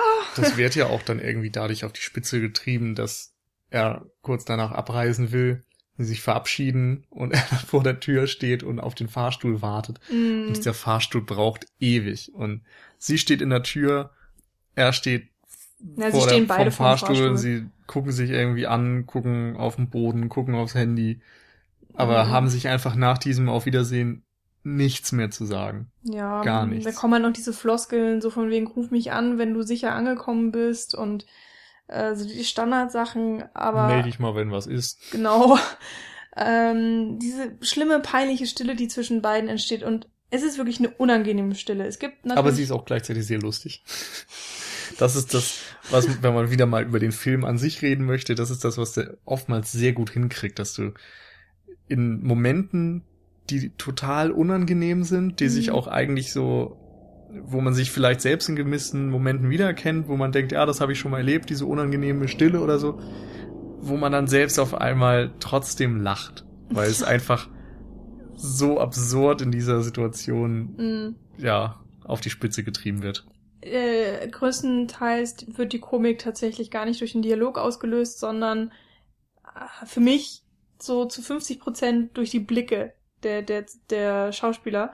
Ähm, der größte Trigger dafür ist ja, natürlich so schon Toni Erdmann, genau, ähm, der dann einfach so verschmitzt guckt und dann gucken seine schiefen, äh, falschen Zähne aus seinem Mund und es ist einfach so herrlich. Also dadurch wird viele Situationen werden durch ihn, durch seine Gesichtszüge aufgelockert und ähm, ja, Traumbesetzung. Ist, ja, es ist so ein Humor, den man kaum beschreiben ja. kann tatsächlich. Also Peter Simonischek in der Rolle muss man wirklich nochmal absolut loben. Also großartig, ja. was er macht. Überhaupt eigentlich alle Schauspieler machen das ja. richtig, richtig gut. Aber er hat natürlich einfach auch so die, die dankbarste, strahlende Rolle dort, weil er. Aber auch die schwierigste die, fast. Ja, also ich finde noch, Ines hat halt auch echt eine schwere Rolle. Ja. Also Sandra Hüller in dem Fall, die es auch ja. richtig gut macht. Ähm, aber so die, die Lache hat natürlich dann vor allem die Figur Toni Erdmann auf seiner Seite. Ja. Als Winfried dann abgereist ist, äh, bleibt der Film tatsächlich ja erstmal an Ines hängen und wir folgen dann Ines Leben und ihrem Berufsalltag so ein bisschen. Und ich habe echt gedacht, dass Winfried nach Hause gefahren wäre.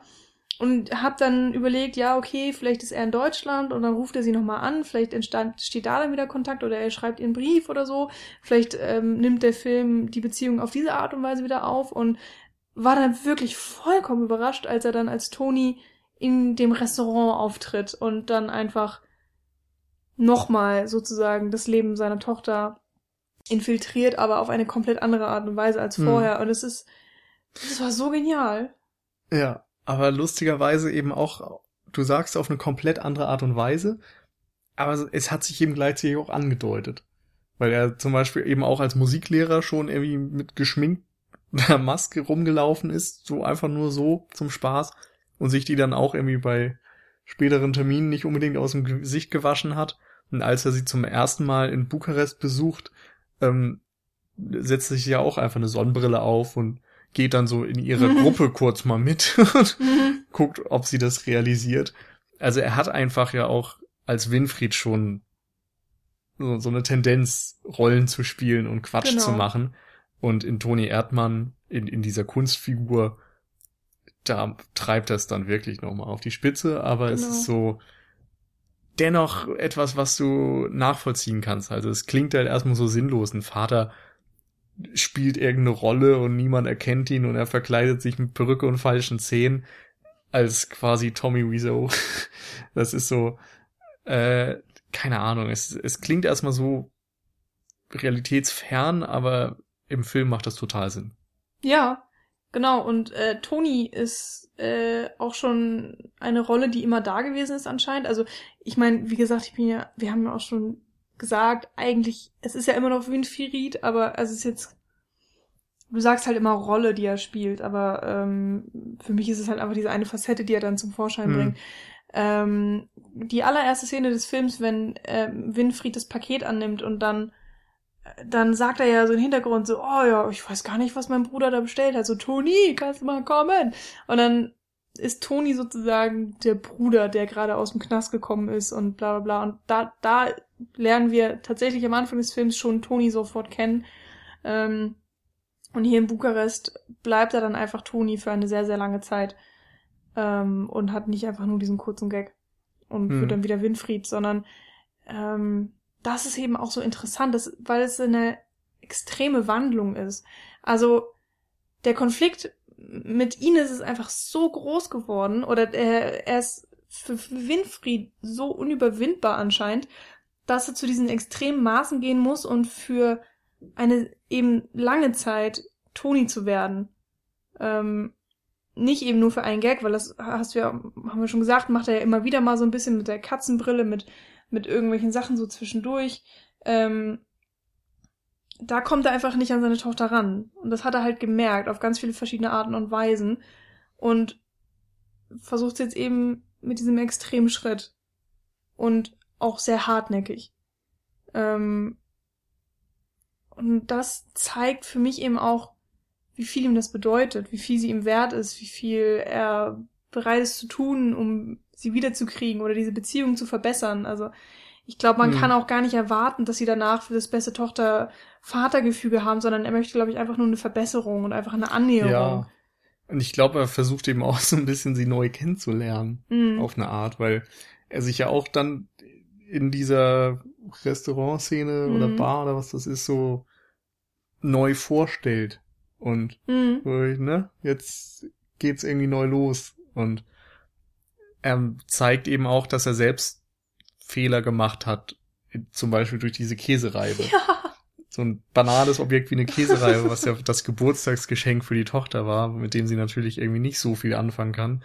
Ähm, und dadurch, dass das, dass er das dann eben auch in Toni integriert, zeigt ja auch so, hey, das war vielleicht irgendwie Quatsch, so, also Mhm. irgendwie reflektiert er zumindest Mhm. darüber und zeigt, dass er reflektiert. Also es ist so sehr vage, weil ja nie offen angesprochen wird, was er nun bezweckt.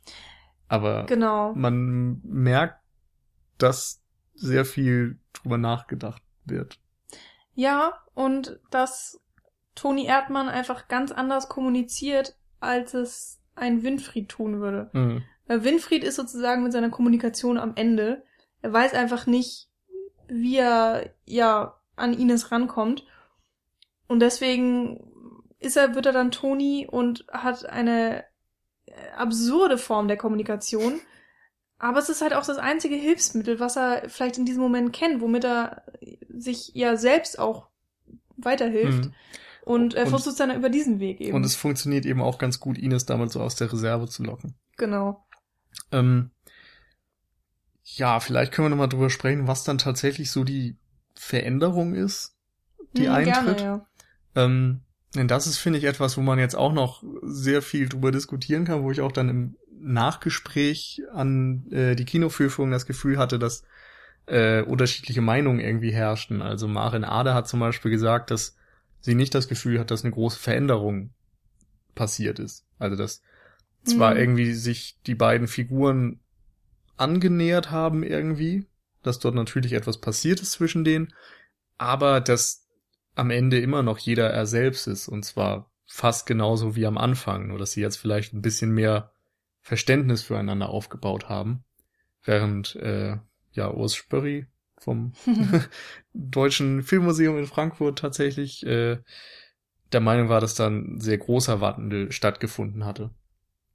Und ich finde, es ist schwierig zu sagen, weil man natürlich auch nur wenige Szenen nach dieser tatsächlichen Bukarest. Bukarest-Geschichte s- miteinander sehen, aber ähm, zumindest ist es so, dass Ines irgendwie gewisse Schritte unternommen hat, um ihr Leben vielleicht zu verändern. Sie hat gekündigt, sie ist jetzt wieder in Shanghai, aber auch immer noch Unternehmensberaterin, also macht immer noch diesen schwierigen Job und ähm, hat jetzt macht auch nicht den Eindruck, als wäre sie die also vollkommen geläutert oder verändert oder so. Mhm.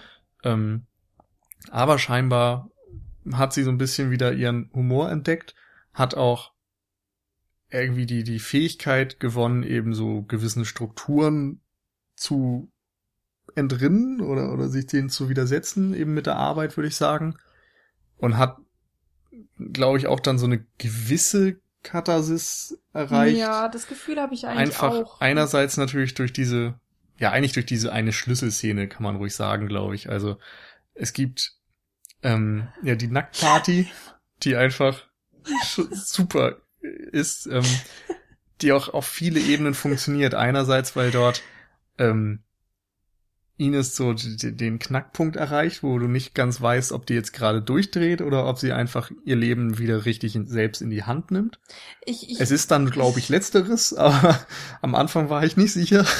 Also diese Szene äh, oder Sequenz, die ist einfach, es ist so unglaublich, was da alles passiert und so, ich kann das, ich kann diese Szene nicht richtig analysieren, weil es einfach so weit weg ist von allem, was mir, was, was ich kenne auch. Ja. Und äh, ich habe wirklich, ich habe mich zu dir gedreht und habe gemeint so, ja, jetzt hat sie einen vollkommenen Nervenzusammenbruch. Aber den hat sie einfach nicht. Und dann hör ich so, was, was ist das denn jetzt? Ich konnte das Es überhaupt nicht in, in Hm. äh, kapieren. Ich, ich kapiere einfach nicht, was in der Szene passiert Also ist. für mich war es einfach so ein Moment der Klarheit. Also es ist ja so, dass sie wieder alles durchgeplant hat. Sie will zu ihrem Geburtstag einen Brunch veranstalten, hat Kollegen eingeladen, ein paar Freunde eingeladen, Hat sogar Catering, hat äh, Catering und besorgt alles Pflanzen perfekt und- schnieke geplant. Ja. Sie hat Shampoos da, sie äh, hat ein perfektes Kleid und High Heels an und ist gerade dabei, irgendwie das fertig zu machen und stellt dann so fest, so irgendwie habe ich keinen Bock drauf und will die High Heels dann wieder wegschmeißen und sich umziehen und währenddessen klingelt's und sie versucht sich irgendwie auszuziehen, kriegt das nicht hin Ja, der Reißverschluss Auch geht nicht bis zum so eine perfekte Szene, weil die einfach Ja. sowohl so so ein alltägliches Problem, so scheiße, es klingelt, ich bin nicht angezogen, ähm, widerspiegelt und ja, urkomisches einfach. Und in dem Moment ist es dann eben auch wieder so ein, nee, scheiß drauf. So. Ja, ja, ich genau habe jetzt das glaube keinen ich. Bock auf High Heels, ich habe jetzt keinen Bock auf dieses Kleid, ich habe jetzt keinen Bock auf irgendwas, ich mache jetzt einfach so die Tür auf. Und dann zieht sie sich halt aus, geht zur Tür und sagt so, ja, äh, keine Ahnung, ich mache jetzt eine Nacktparty, so. Damit wir uns vielleicht mal besser kennenlernen. Und einfach auch mal, um Leute ein bisschen vor den Kopf zu stoßen, glaube ich, um eben ja nicht so angepasst in den Strukturen quasi weiterzuleben, sondern um irgendwie mal Leute dann auch aus der Reserve zu locken, so wie es Winfried mit Toni Erdmann macht. Mhm.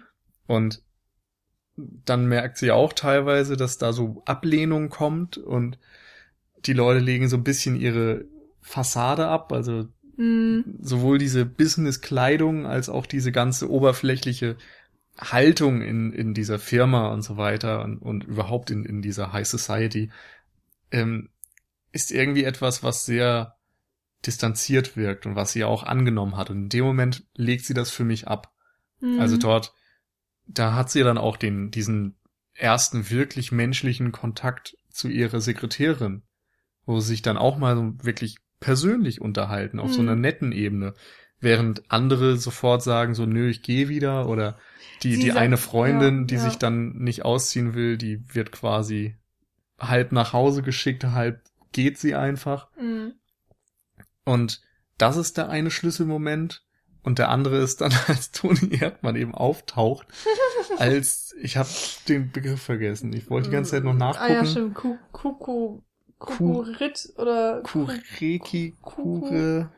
Also, ein, wie wir gelernt haben, ein bulgarisches, ähm, ich weiß gar nicht, ob das eine Mythengestalt ist oder ein, eine Tracht oder so, aber so ein großes, haariges Ding mit, was auf jeden ohne, Fall ohne böse, Kopf quasi. äh, böse Geister verscheuchen soll. Genau, symbolisch, was böse Geister vertreibt, was natürlich auch nochmal sehr Ja. viel Symbolik dann mit sich trägt. Toni Erdmann quasi als derjenige, der die bösen Geister vertreibt, Ähm, und sie läuft ihm ja dann auch nach und umarmt ihn. Also auch so ein Moment, wo du das Gefühl hast, zwischen Ines und Winfried waren die ganze Zeit keinerlei intime Emotionen möglich. Mhm. Irgendwie war da immer diese Distanz. Und in dem Moment schaffen sie es auf irgendeine Art, einen intimen Moment, eine Umarmung und so weiter zu haben. Mhm. Und es ist nicht ganz klar, wer das da gerade ist, so. Es ist ja dann dieses, ich nenne es jetzt Bureki-Viech. ähm, aber ja, da ist eben so ein, so ein passender Moment. Was auch ganz schön war, war das. Oh, Kuka heißt es, glaube ich. Oder Stimmt. Kuka. Und sie hat immer Cookery gesagt, aber Cookery ist, äh, gibt es nicht, äh, sondern sie hat es einfach immer falsch, äh, falsch im Kopf behalten und Kuka heißt es, glaube ich, eigentlich. Irgendwie so. Ja. Ich glaube, das andere war der Plural. Oder so. Ähm, und da auch wieder, dass äh, dann am Ende Winfried Hilfe braucht, um diese Maske Ja. zu verlieren. Wo auch ganz schön war, fand ich, das sagte Maren Adem im Nachgespräch, dass dieses Wesen eben auch etwas war, was rein optisch betrachtet, so das Innere von Winfried nach außen kehrt. So. Oder ich glaube, das war die Hat das Aussage. gesagt? Ja, das hat sie gesagt. Das fand ich total prägnant irgendwie. Mhm. Weil so dieses große, haarige, kuschelige, was irgendwie mich persönlich auch so ein bisschen an Sully von der Monster AG erinnert hat oder wo die wilden Kerle Mhm. wohnen oder sowas. So ein Kuschelmonster eben. So eigentlich jemand, der so ein bisschen groß und tapsig und unbeholfen ist und dem du aber irgendwie nicht böse sein kannst, weil er herzensgut ist. So das Mhm. ist irgendwie diese Essenz von diesem Wesen, was dort auftaucht. Und dann noch eben mit der Botschaft so, dass die bösen Geister vertreibt. Ja. Dass da dort das Innere von Winfried einfach nach außen gestülpt wird, konnte ich total nachvollziehen und ähm, er braucht dann irgendwie ja doch wieder quasi im übertragenen Sinne auch Hilfe, um dieses Ding wieder zu verlassen, um wieder vielleicht Winfried werden zu können.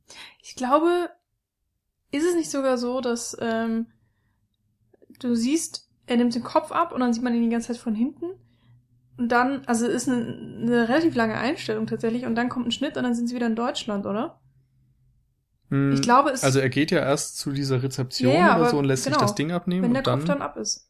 ich glaube ja. Ich glaube dann, das ist nämlich auch ganz interessant, weil äh, er legt halt nicht nur diesen Kuka ab, sondern irgendwie auch Toni, weil dann sind wir wieder in Deutschland und dann sind, ist er wieder Winfried, Hm. so durch und durch. Und er, er hat halt geschafft, einfach, dass ähm, Toni nicht mehr nötig ist. Ähm, also ist so, so mein Gefühl. Und Ja. äh, in Deutschland haben Ines und er dann auch wirklich ein Gespräch miteinander. Es ist zwar irgendwie kurz, ähm, aber aber es reicht. Also Mhm. man hat das Gefühl so, okay, alle Schranken sind jetzt wenigstens mal weg.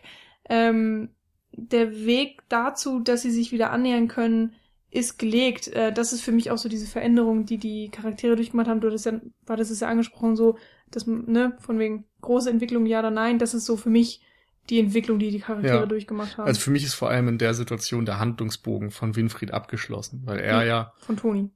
von Winfried. Ach, von Winfried, okay.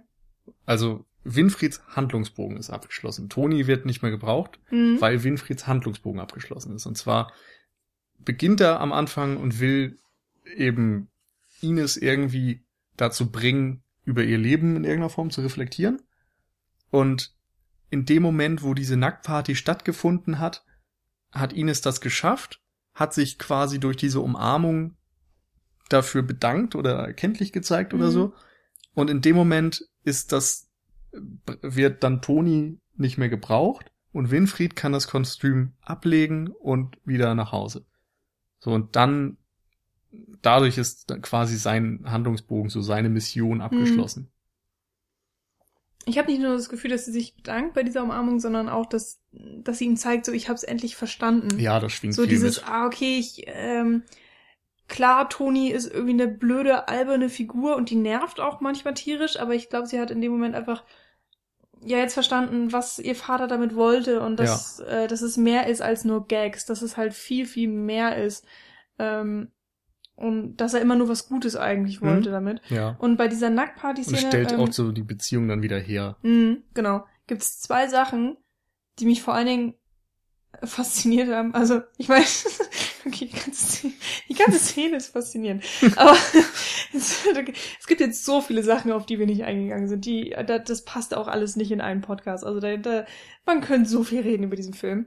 Was ich meine ist, ähm, einerseits, dass fast alles zwischen Vater und Tochter in dieser Szene passiert nonverbal.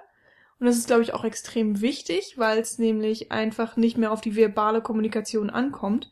Die verbale Kommunikation ist nicht wichtig, sondern eben hier steht die körperliche im Vordergrund. Eben diese innige Umarmung, die sie am Ende haben, ähm, die ja tatsächlich auch das Poster geworden ist äh, hm. oder das Main Theme sozusagen. Ähm, Was man auch erst dann nach dem Film wirklich einordnen kann. Ja, genau.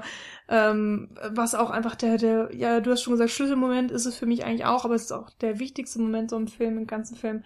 Um das ist, diese Nonverbalität ist einfach total wichtig und richtig gut gemacht ähm, in der Szene. Und dann noch diese Gegensätzlichkeit. Also wir, haben ja schon öfters mal angesprochen, so Ines und, und äh, Winfried sind in einigen Sachen sich sehr gegensätzlich und das führte immer zu Spannungen. Und in dieser Szene sind sie auf eine Art gegensätzlich, ähm, die aber beiden hilft auf eine Art, weil er ist in diesem riesigen Bärenkostüm mehr oder weniger gefangen. Man sieht noch nicht mal sein Gesicht, weil es vollkommen verhüllt ist. Du kannst seine Figur eigentlich gar nicht unbedingt erkennen, weil es alles so wuschelig ist. Du siehst halt, wo Arme, Beine, Körper sind, aber wo das eine aufhört, das andere anfängt, weißt du nicht. Ähm, und er sagt ja auch kein Wort. Es ist, man könnte sogar sagen, so eigentlich ist es gar kein Mensch, der steht, ist einfach so ein riesiges Felddingsbum, so ein Kuka halt. Ähm, und im Innern irgendwo ist Winfried. Hm. Und bei ihm ist es genau das Gegenteil. Sie hat einfach nichts an. Gar ja, nichts. Endlich die Maske nackt. abgelegt. Genau, die hat die Businesskleidung abgelegt, die Maske abgelegt, was auch immer. Ähm, und die beiden stehen dann so im Raum nebeneinander und verkörpern so genau das Gegensatz des anderen. Mhm. Aber gleichzeitig, ja, schafft es dadurch dass sie zusammenkommen. Ja. Ich kann es auch gar nicht gut erklären eigentlich, aber es ist, da wird einfach auch auf einer visuellen Ebene ähm, ganz interessant gearbeitet. Ich finde halt auch, nur um das nochmal ähm, abzuschließen, wir haben ja am Anfang gesagt, dass äh, Winfried so mit sich selbst im Reinen ist. Und ich habe das Gefühl, dass Ines dann in dem Moment auch irgendwie mit sich selbst im Reinen ist, wo sie mhm. eben jede Maske ablegt und einfach sie selbst ist. Mhm. Vielleicht ist diese Nacktparty so die Form von Toni in Ines. Weil eigentlich, Ines erlaubt sich nie großartige Späße, sondern sie ist halt immer so kontrolliert mhm. und bla bla bla. Und in dem Moment, wo sie sich auszieht, ist das vielleicht ihre mhm. Seite des Tonis. Das meinte ich auch mit diesem vor den Kopf stoßen. Dass mhm. sie jetzt mal ja. andere vor den Kopf stößt und mhm, irgendwie eine genau. Reaktion genau. erzwingt. Ja. Und das ist irgendwie ganz nett, weil sie benutzt absolut gar keine Requisiten, sondern sie benutzt mhm. einfach nur ihr die die Nacktheit des Menschen, die ja an sich schon viele Leute vor den Kopf stößt. Ich meine, wir saßen da im, als Zuschauer im Kino, wir waren auch so, wow, okay, wir, ja, sehen wir jetzt einfach mal eine nackte Schauspielerin die ganze Zeit. Und dann kam noch die Nack Sekretärin nackt ins Zimmer und dann kam sogar noch ähm, der Chef, der Chef nackt ins Zimmer und so und äh, damit wird man jetzt echt nicht jeden Tag konfrontiert. Also da wurde nicht nur die, die Person im Film vor den Kopf gestoßen, sondern der Zuschauer wurde auch nochmal so sehr hm. wach gerüttelt. Ähm, total interessant. Und das eben in dieser Szene nicht nur durch die Nacktheit ähm, Komik entsteht, sondern eben auch dadurch, was ausgesagt wird. Also das ist einfach, ja, wunderschön, wie, wie das so Hand in Hand geht. Ähm, und ja, wie gesagt, man könnte einfach so viel noch über diesen Film oder über auch diese Szene reden. Ähm, es ist alles auch schwierig auseinanderzufädeln, weil es eben so äh, ineinander greift an vielen Stellen, habe ich das Gefühl. Hm. Ähm, ich habe kurz schon mal das, das Wort visuelle Gestaltung äh, angesprochen und auch gesagt, dass der Film so einen Realismus-Willen ähm, hat oder ja. Ich hab, Realitätsnah. Ja. Ja, genau. Und das ähm, zeigt sich eben nicht nur in den Dialogen, was ich auch schon mal kurz angesprochen hatte, sondern auch in, ja, in der generellen visuellen Gestaltung, wie, äh, wo positioniert sich die Kamera, wie ist es vom Licht, wie sieht, ähm, sehen die Menschen im Allgemeinen aus und da muss man erst, kann man erstmal sagen, ähm, die tragen halt einfach alle diese Business-Sachen, die sind äh, alle, alles also so, zumindest die Businessmenschen. genau, alle außer Winfried eigentlich. Ähm, so von den wichtigen Leuten, die auch tatsächlich mal was sagen im Film. Also sie haben, es ist alles so teuer, es ist schick, größtenteils. Ähm, du hast halt manchmal Büroräume oder du hast dann einfach diese, diese Party-Nacht, äh, wo sie in so einem Club sind, wo man auch schon denkt, so, okay, der ist extravagant und teuer. Und es geht irgendwie alles so in diese Richtung, jedenfalls in Bukarest, solange wir in Bukarest sind. Ähm, okay, zwischendurch hast du dann nochmal diese Abgrenzung zu den Slums. Eben, das war mir noch ganz wichtig. Also es ist so ein ganz großer Kontrast, der da aufgebaut wird. So dieses Businessmäßige auf der einen Seite und die Armut auf der anderen Seite. Denn sowohl, also wenn, wenn du teilweise die Straßen siehst, als sie dann zum Beispiel auch zu dieser Ölplattform mal hinfahren, die, die Landschaft ist irgendwie karg, da, die, die Häuser sind ein bisschen zerfallen teilweise. Und es gibt dann auch einfach diese Momente, wo, weiß ich nicht, einerseits hatte ich ja den einen Dialog über das Einkaufszentrum schon angesprochen, dann schaut Toni, glaube ich, äh, äh, Winfried oder sogar Ines aus dem Fenster, irgendwer schaut aus dem Fenster und hat dann auch noch, ähm, ja, man sieht so die Straße und dann eine Mauer und dahinter ist irgendwie ein Grundstück, wo gerade, ich glaube, Kinder spielen oder so. Auf jeden Fall sind da gerade so Mhm. Privatleute und da siehst du auch, dass das absolute Mhm. Armut ist und die sitzen da irgendwie hoch oben in ihrem geilen Hotel, haben es gut, verdienen da ihre Millionen und entscheiden darüber, ein paar hundert Leute zu entlassen, die sowieso schon nichts haben. Hm. Also da ist schon Bukarest einfach auch als Ort der Kontraste gewählt und das wird in den Bildern mit eingefangen. Genau, und ähm, Zu Licht und Kamera und so, hattest du schon gesagt, es soll eben natürlich wirken. Es wird wahrscheinlich auch sehr viel wirklich im natürlichen Licht gearbeitet worden ja, das sein. Gefühl hatte ich auch. Ähm, Handkamera, würde ich sagen. Ja, aber eine, ha, weiß Oder, oder nicht. so Shoulder Over the Cam. shoulder, Also ja, war jedenfalls keine so Steadicam. Genau, weil ähm, die war nicht nicht total ruhig, also keine starre, stille Kamera, sondern schon immer so, mal so ein bisschen bewegt. Es gibt auch immer mal ähm, Kamerafahrten, aber insgesamt hält sich die Kamera extrem zurück. Mhm. Du hast immer so das Gefühl, man ist so ein stiller Beobachter. Dementsprechend ist man auch, es gibt wenige ähm, Detaileinstellungen, äh, Einstellungen, sondern es ist halt viel, ähm, wie heißt das denn, wenn man so die Hälfte des Körpers sieht? Äh, Eine halbnah. eine oder halb was? nahe, ja, sowas in der Art. Also die Kamera hält sich immer so ein ganz bisschen fern von den, äh, von Oder den Leuten. amerikanische oder sowas. Genau. Aber es ist nicht so, dass man das Gefühl hat, man sitzt am anderen Tisch am Ende des Raums äh, mit der Kamera, sondern ja, man, man ist so ein Teil des Geschehens. Mhm. Äh, und das wird eigentlich auch kaum durchbrochen. Und es, ich hatte das Gefühl, man soll sich als Zuschauer wirklich auf das fokussieren können, was passiert. Und ähm, die visuelle Kamera, äh, die, die Gestaltung mit eben der Kamera ist so gewählt worden, dass es halt die Handlung relativ kalt einfach darstellt und einfach die Schauspieler mal machen lässt. Also ich habe das Gefühl, es ist wirklich so ein Schauspielerfilm, wo auch mh, einfach alles, was der Schauspieler macht, wahrgenommen werden soll. Mhm. Und ähm, Der Rest soll nicht so davon ablenken. mh, genau. Gleichzeitig wird's aber auch nicht großartig unterstützt. Also ich finde, es wird insofern unterstützt dadurch, dass es lange Einstellungen gibt. Mhm. So. Und es gibt noch so ein paar andere Dinge, die ich äh, ganz schön fand. Einerseits ist es oft so, dass Toni Erdmann, so wenn er dann mal wieder auftaucht, irgendwo schon mal im Hintergrund zu sehen ist. Also im Unsch in der Unschärfe irgendwo Ja. auftaucht und du siehst ihn dann irgendwo am Buffet stehen oder so und dann merkst du schon, ah, jetzt kommt er wieder. Und erst ein bisschen später siehst du ihn dann tatsächlich oder man hört dann auch teilweise so zwei Gespräche gleichzeitig. Das eine Ja. im Vordergrund, das andere im. Hintergrund irgendwo oder vielleicht sogar nicht im Bildkader selbst stattfindend. Das fand ich noch ganz schön. Und es gab dann auch viele Situationen, wo Toni und ihn, äh, Winfried und Ines oder Toni und Ines, ähm, aber eigentlich eher Winfried und Ines gemeinsam Momente hatten, aber immer nur einzeln gezeigt wurden. Also gab, war immer entweder Winfried im Bild oder Ines im Bild, aber nicht immer Mhm. beide, wo auch einfach nochmal diese Distanz zwischen beiden dann visuell Mhm. eingefangen wurde. Das Stimmt. fand ich noch ganz schön.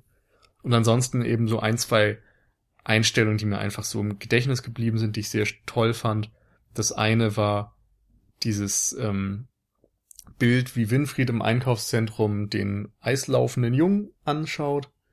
Das andere war dieses, ähm, was ich gerade eben sagte, jemand schaut aus dem Fenster und man sieht im Hinterhof Leute spielen, so auch so ein Bild der Armut. Mhm. Weil es, finde ich, noch sehr viel erzählt. Also die, die Mise en scène ist, glaube ich, auch sehr wichtig in diesem Film. Also Mhm. die, alles, was im Bildkader irgendwie mit drin ist, teilweise eben so äh, die, die äh, Schickeria-Welt, sag ich mal, ähm, High Society, viel Reichtum, viel Business, viel Oberflächlichkeit. Auf der anderen Seite so Armut, Beton, verfallene Dinge, Müll. Mhm. So und auch so Dinge, wo du vielleicht gemerkt hast, dass Ines jetzt nicht in Bukarest angekommen ist. Also sie, sie du hast das Gefühl, ihr Apartment ist jetzt kein selbst eingerichtetes. Ja. Da ist nichts Persönliches in diesem Mhm. Apartment, sondern es ist alles irgendwie sehr zweckmäßig. Und dadurch erkennst du ja dann auch wieder was über die Person, die in diesen vier Wänden lebt. Mhm. Und im Kontrast dazu steht dann wieder die, die Heimat sozusagen, also die, das Haus auch von Winfried, was irgendwie so ein bisschen, äh, ja, veraltet eingerichtet ist und so nicht hübsch. Es ist halt alles so ein bisschen zweckmäßiger, so ein bisschen gemütlich, so irgendwie, Hm. die, es sind nicht die ja, modernsten zweckmäßig Sachen. ist das Falsche, finde ich. Also zweckmäßig Ja, stimmt. ist es nicht, aber es ist so, Nee, aber, es hat sich so über Jahre Ähm, zusammengesammelt. genau, es hat das- sich ja. irgendwie, es hat fast so ein Eigenleben entwickelt, dieser Mhm. Krempel. Ja, es ist halt nichts ähm, wirklich modern, sondern es geht einfach darum, so, ihr, das, die Couch ist halt noch gut. So, warum sollte ich die austauschen? So, die habe ich jetzt seit 20 Jahren. Die sieht jetzt halt nicht modern aus, aber mein Gott, die funktioniert ja noch, deswegen Mhm. wird sie behalten. Ja. So, das meinte ich damit eigentlich. Und dann äh, sehen wir ja noch das Haus der Großmutter, also von Toni, äh, Winfrieds Mutter. Ähm, dass da nochmal eine Schippe drauflegt. Das ist halt wirklich so, wie auch tatsächlich das Haus meiner Oma so ein bisschen aussah, mit, mit alles ist irgendwie in diesem merkwürdigen Braun und ähm, Aber es ist Ja. eben auch so schön wieder in der Natur eingebettet. Also es hat so eine Mhm. Terrasse, stimmt. wo wo du einen weiten Blick über die Landschaft hast. Ich glaube auch so Pflanzen am, an der, am Mauerwerk und so, wo du einfach das Gefühl hast, dass es viel bodenständiger und viel, ähm, viel mehr im Reinen mit der Umgebung, als das bei Ines ist. Also bei Ines hast du eben das Gefühl, sie, sie fühlt sich selbst wieder Fremdkörper in Bukarest und das zeigt sich irgendwie auch in vielen Dingen und bei Winfried und seiner Mutter hast du das Gefühl, die gehören genau dahin, wo sie sind. Weiß ich nicht, ob ich das auch so sagen würde. Also Ines, ich glaube, sie hat sich da schon ziemlich gut eingefügt. Also ob in Bukarest kann ich jetzt nicht sagen, aber auf jeden Fall in dieser Businesswelt. Ja, in der Businesswelt ja, aber so, ich meine, darum bleibt sie ja letztendlich auch in der Ja. Businesswelt, aber sie geht ja wieder nach Shanghai am Ende Mhm. und ich finde das irgendwie folgerichtig, weil dieses Apartment in Bukarest, das hat einfach keinerlei persönliche Note und sie Mhm. hat irgendwie ja offensichtlich auch nur oberflächliche Bekanntschaften und Ja. in ein paar Momenten siehst du wieder, dass sie irgendwie nicht glücklich ist und dadurch habe ich das Gefühl, sie ist nie richtig in Bukarest angekommen. Sie Ja, lebt da, okay. aber sie ist, ja, insofern ist sie dort ein Fremdkörper. okay, und- verstehe ich jetzt, was du. Und äh, klar, im Beruf, da hat sie scheinbar schon etwas ausgewählt, was ihr liegt und wo sie auch Interesse dran hat und das weiter verfolgen möchte. Mhm. Aber ja, ich finde, das ist eben ein Unterschied zu den Häusern wiederum in Deutschland. Genau. Ähm, kurz zur Kamera. Ähm, das, also manchmal habe ich mir gedacht, so eigentlich, es könnte ja mal ein bisschen mehr ausprobiert werden.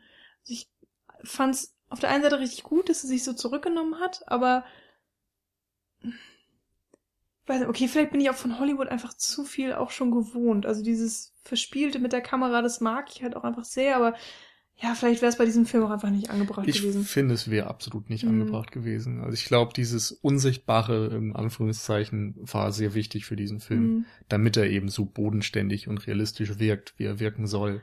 Es gab ähm, in dem Schlüsselmoment, also dieser Umarmung zwischen Ines und Winfried, ähm, tatsächlich, äh, also ich erinnere es so, es, ähm, ich meine, es ist die erste Sichtung, da kann man sich nicht alles merken, Mhm. deswegen, falls äh, ich da jetzt was verpasst habe, äh, entschuldige ich mich, aber ich erinnere es tatsächlich so, dass in dieser Umarmung die meiste Kamerabewegung stattgefunden hat, weil Ähm, die Kamera rennt Ines auf der Straße erstmal hinterher. Ines rennt eben ihrem Vater hinterher und, und möchte ihn ähm, aufhalten, was auch immer.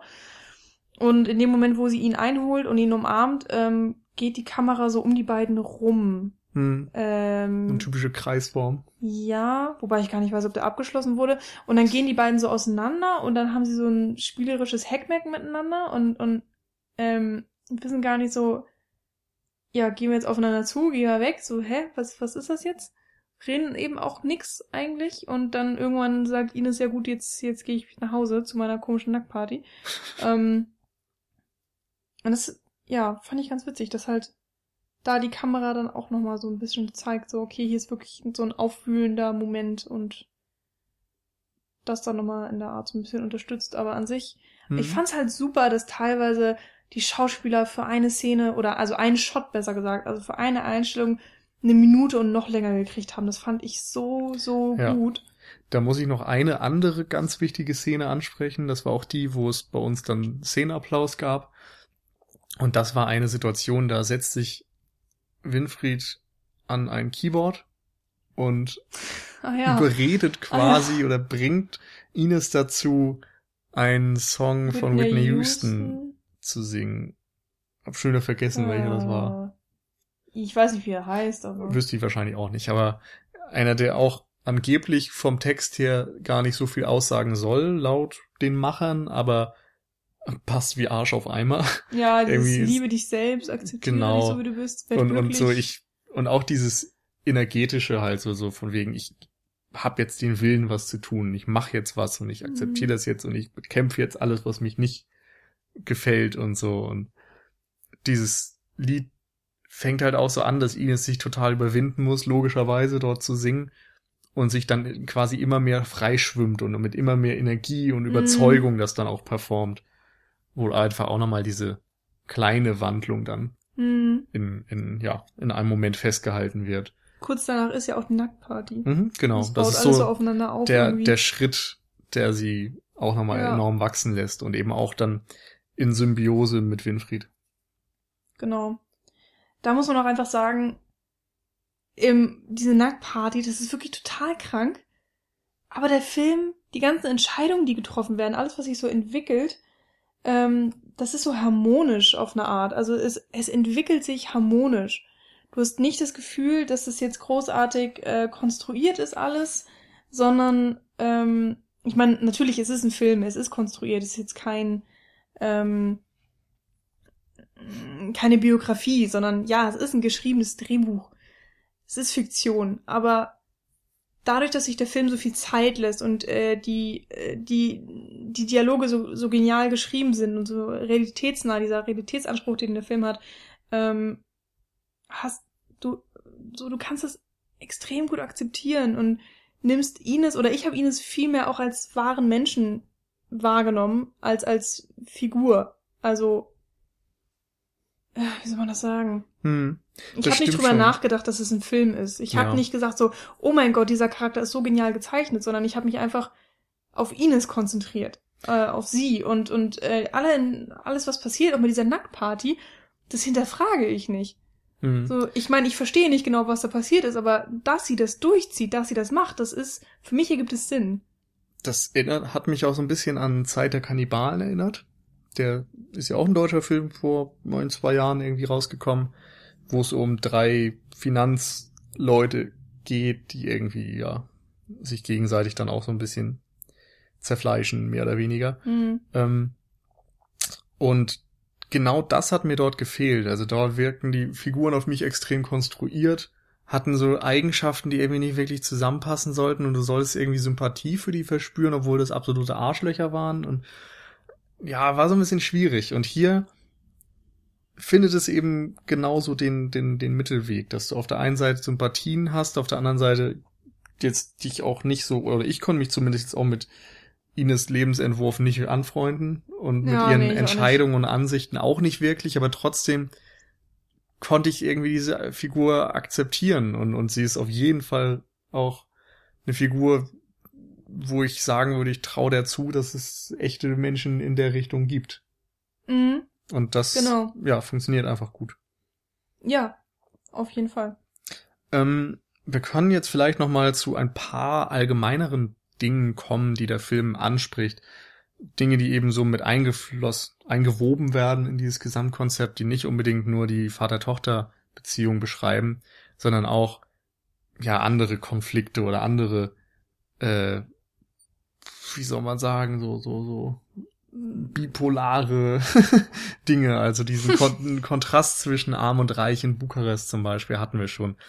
Auf der einen Seite die oberflächliche Businesswelt, auf der anderen Seite eben doch diese Armut.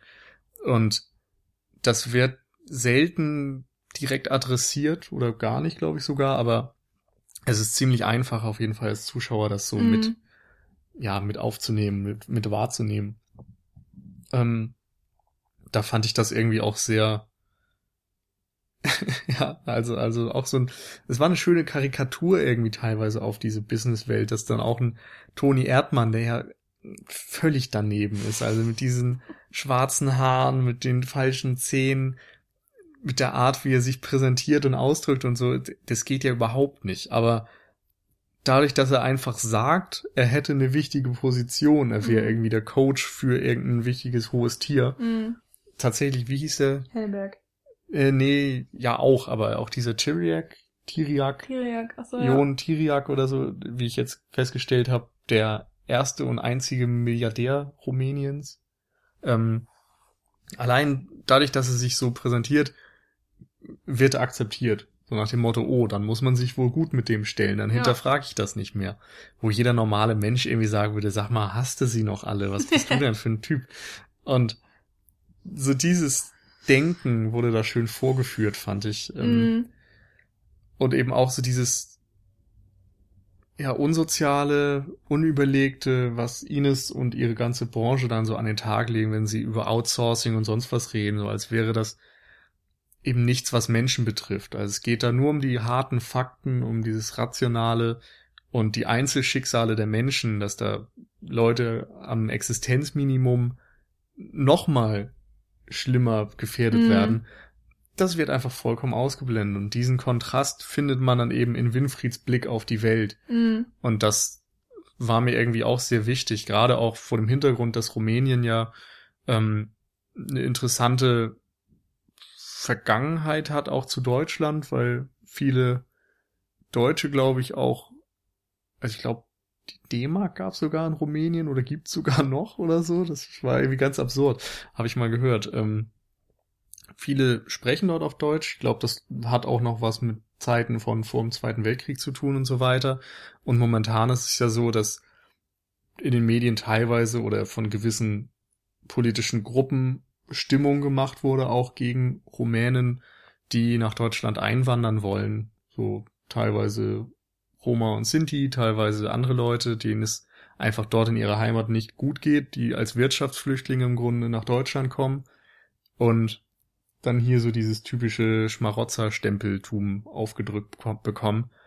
Und da hat es mir sehr gefallen, dass Toni Erdmann als Film versucht mal einen Blick drauf zu werfen, wie sind die Zustände da und irgendwie auch so diese Ignoranz des Westens nochmal vorführt in Form von diesen Businessleuten, die einfach völlig ignorieren, was da eigentlich abgeht, obwohl es direkt vor ihren Augen passiert. Mm. Ja, der Film ist schon facettenreich. Ich meine, klar, die Vater-Tochter-Beziehung steht definitiv im Fokus. Es, ist, geht eben um diese beiden Personen. Ähm, aber trotzdem, wie du auch sagtest, wird einiges nochmal mit, mit eingewoben. Ähm, es passieren halt Sachen im Hintergrund oder ja, so Mini-Nebenstränge in der Handlung und ähm, das ist irgendwie ganz nett. Dass, da hat man auch das Gefühl, dass der Film ähm, runder ist. So. Mhm. Und ja, eben auch ein bisschen lebensnah. So. Weil man beschäftigt sich jetzt nicht einfach mal zehn Wochen lang nur mit seinem Vater und, und sorgt dafür, dass die Beziehung anders wird, sondern man hat ja auch noch ein Leben. Und bei Ines ist es eben ihr Beruf und, und nur weil ihr Vater vorbeigekommen mhm. ist, lässt Aber sich das ich, nicht links liegen. Ich würde das völlig losgelöst von den beiden sehen. Also für mich ist das nicht so, ja, jetzt machen wir das halt noch ein bisschen lebensnäher und geben Ines noch mehr Facetten. Mhm. es geht darum, dass dieser Film etwas zu sagen hat. Und er hat eben nicht nur was zu sagen in Bezug auf die Beziehung zwischen Eltern und ihren Kindern mhm. oder zwischen arm und reich, sondern er, ja, wie ich sagte, zählt uns auch noch was über die Arroganz des Westens vielleicht mhm. oder erzählt uns was über Sexismus und wie man damit umgehen kann und er erzählt etwas über, weiß ich nicht, über, über diverse Dinge einfach und das hat mir sehr zugesagt. Ja, verstehe ich auf jeden Fall. Was ich nur meinte, dass, ähm, klar, das Thema an sich ist losgelöst von der Vater-Tochter-Beziehung, aber sie haben es halt geschafft, das trotzdem inhaltlich zu verbinden. Also, hm. ähm, es wirkt halt, es ist homogen im Film verarbeitet. Genau. Liegt, glaube ich, auch daran, dass eben sowohl Winfried als auch Ines einen bestimmten Lebensentwurf oder eine bestimmte Gesinnung repräsentieren, mhm. die dann auch im Film aufeinanderprallen. Wir sagten ja, das sind zwei Menschen, die passen vielleicht jetzt nicht perfekt zueinander. Also die, mhm. die sind nicht aus dem gleichen Holz geschnitzt. Und da prallen dann unterschiedliche Ansichten auch aufeinander. Und das wird dann in diesem größeren Konflikt dann eben auch nochmal gedoppelt. So einerseits eben nur zwischen Winfried Ines, andererseits zwischen reichen Menschen, armen Menschen, mm. westlicher Welt oder na, was ist westlicher Welt? Ich meine, Rumänien ist jetzt auch noch Europa und alles, aber mm. eben doch so zwischen den den hochentwickelten Ländern und den etwas weniger hochentwickelten Ländern. Ja, ähm, ich glaube, diesbezüglich ist da auch so noch so eine Kritik zusätzlich eingebaut. Also nicht nur von wegen ähm, dieser ne, Unterschied reich und arm, so von wegen, äh, die, die großen Firmen machen die kleinen Leute kaputt, sondern auch so ein bisschen dieses Ding, dieses typische äh, Vater-Tochter-Ding oder Eltern-Eltern-Kind-Ding. Die Eltern wollen einfach immer, dass die Kinder irgendwie glücklich sind und erfolgreich. Und bei Ines wird halt gezeigt, so glücklich und erfolgreich passt einfach nicht. Oh, das ist zumindest verdammt schwer. Genau, also bei ihr, in ihrer Person, so so, das ist nicht unbedingt einfach mhm. so vereinbar.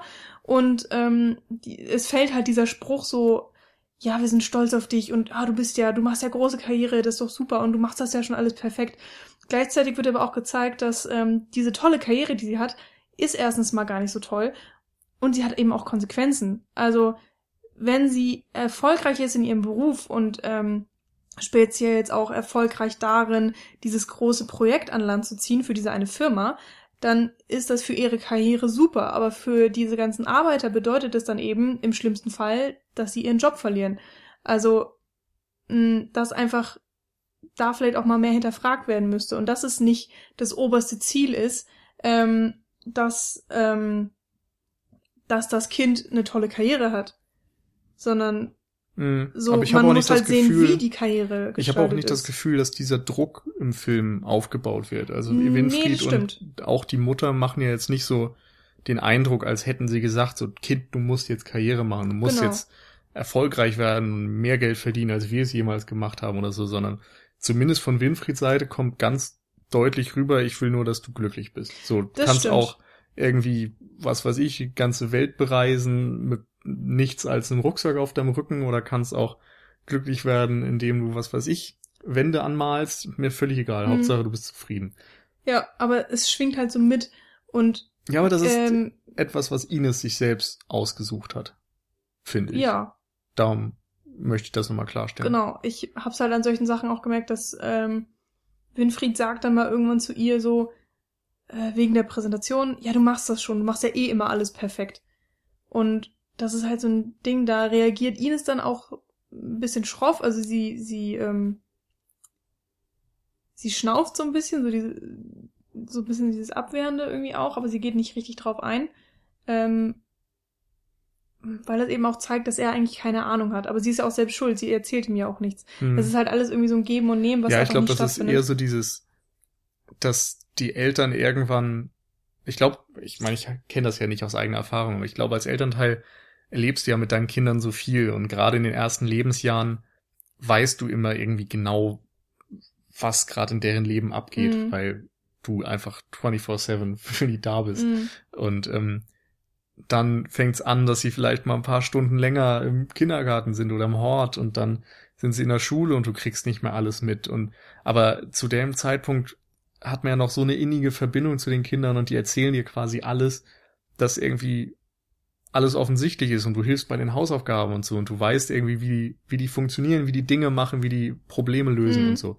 Aber ab dem Moment spätestens, wo Kinder dann ausziehen und ihren eigenen Weg gehen, ihr eigenen, äh, ihr eigenes Geld verdienen und so weiter, passieren da eben auch viele Dinge, wo die Eltern dann irgendwann nicht mehr folgen können und du erzählst dann irgendwie von, weiß ich nicht, von deinem Studium oder von, Mhm. von irgendwelchen Fächern und irgendwelchen Dingen, die vielleicht gerade auf dem Lehrplan stehen oder so und die Eltern denken, ja, okay, habe ich irgendwie vielleicht mal gehört, aber weiß ich jetzt auch nicht so genau und wenn die dann jemand fragt, so, ja, was macht dein Kind dann genau, kannst du halt auch nur noch so halb antworten. Und Mhm.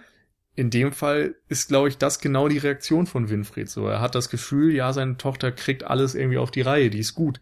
So, und Mhm. er sagt dann auch nur, ja, du machst es ja schon eh immer perfekt. So, aber es ist eben auch so dieses, eigentlich weiß er gar nicht genau mehr, was sie da Genau. eigentlich macht. Ja. So, er sagt ja auch einfach am Anfang mal, also, ich muss mir das auch mal aufschreiben, was sie da eigentlich tut. so. Keine Ahnung. Man verliert halt so Ja. diese innige Bindung.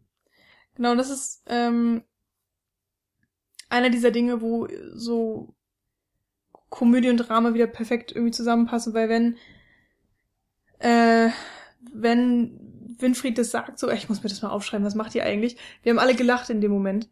Aber Mhm. da steckt halt so eine Wahrheit drin, die tut Genau. weh.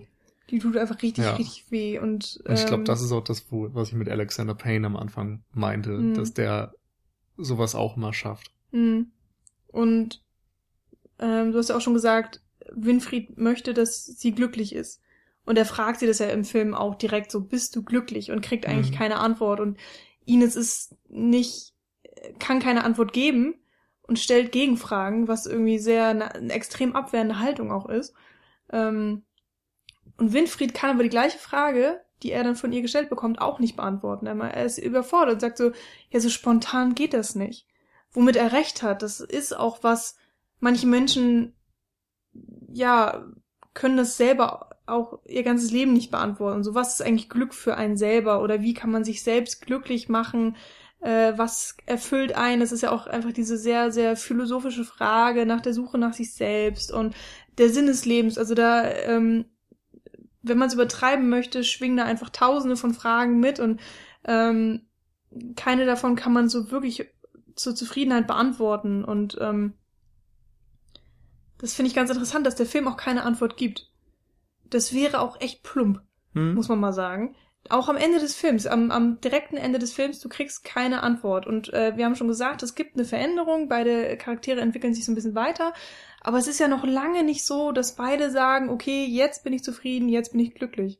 Hm, genau. Es sind nur so Anhaltspunkte, wie man ein glückliches Leben gestalten kann. Man kann es eben auf beruflichen Erfolg ausleben, äh, auslegen, man kann es auf sein, sein kleines privates Leben auslegen, wie vielleicht das Winfried am Anfang macht mit seinem Hund auch und so weiter. Man kann versuchen, die Familie in den Fokus zu rücken. Alles möglich. Alles auch als Kombination möglich. Aber es sind Fragen, die kann dir niemand beantworten. Und Mhm. das ist einfach etwas, was man mit sich selbst ausmachen muss. Es gibt ja immer diese schrecklichen Filme, ähm, wo dann einfach die Leute so, meinetwegen, du hast jetzt ähm, hier Eat, Pray, Love mit Julia Roberts und ich habe schon ganz vergessen, wie der Film anfängt, aber ich sag jetzt einfach mal, sie hat diese Superkarriere, keine Ahnung, und dann kriegt sie eine Midlife-Crisis und stellt fest, oh mein Gott, ich bin ja eigentlich gar nicht glücklich, ich kündige jetzt, ich ziehe in ein Land, was ich nicht kenne, ich mache alles, was ich vorher nie gemacht habe und finde dadurch meine Erfüllung. So, das ist, das ist mir immer irgendwie viel zu viel. Hm? Also, wo ich denke, ja, okay, es gibt ja auch Menschen, die das gemacht haben. Ähm, ich will jetzt nicht sagen, dass der Film vollkommen an der Realität vorbei ist, sondern das, ja, so irgendwelche Menschen machen das halt meinetwegen auch auf die Art und Weise. Aber, aber das ist alles so extrem immer gleich. Hm. Und hier bei Toni Erdmann habe ich das Gefühl, ähm, Ines kommt so ihrem ihrer Definition von Glück oder ja, sie sie macht sich selbst zufriedener dadurch, dass sie so diesen nächsten Schritt geht. Sie sagt am Anfang des Films schon, sie möchte nach ähm, Indonesien äh, mit ihrer Firma, also sie möchte für ihre Firma in Indonesien dieses neue Projekt machen. Äh, während des Films äh, sagt dann ihr Chef so, nee, da kannst du nicht hin, du musst ja erstmal hier in Bukarest das zu Ende machen, was für sie aber bedeuten würde, dass sie noch mindestens ein Jahr lang an diesem Projekt hängt, aber sie möchte halt einfach jetzt schon weiter, sie möchte jetzt nach Indonesien, ihr Chef macht ihr das nicht möglich, in der Konsequenz, äh, am Ende des Films, nach dieser, ja, Läuterung oder Katharsis, sag ich jetzt mal, ähm, nimmt sie das halt selbst in die Hand. Sie kündigt, haben wir schon gesagt, und sie geht nach Shanghai. Genau. Eben einfach zu einer anderen Firma. Und ich glaube, das ist die Hauptaussage. Mach dir Gedanken, nimm dein Schicksal in die Hand. Genau. Und wenn du es darauf runterbrichst, kann man auch irgendwie wenig dagegen sagen. Ja. Und das finde ich schön, dass es da halt nicht diese Hollywood-Antwort gibt. Ja. Ähm, ein Thema noch, was im Film mehrfach aufkommt, ist das Thema Abschied. Also es gibt erstmal unterschiedliche Situationen natürlich, wo sich Leute einfach voneinander verabschieden, wo ich gerne noch mal bei einer neuen Sichtung darauf achten würde, inwieweit Mhm. das irgendwie unterschiedlich oder ähnlich inszeniert wird, weil es tatsächlich viele Momente gibt, wo das irgendwie vorkommt. Andererseits gibt es auch diesen Abschied im Sinne von jemand stirbt.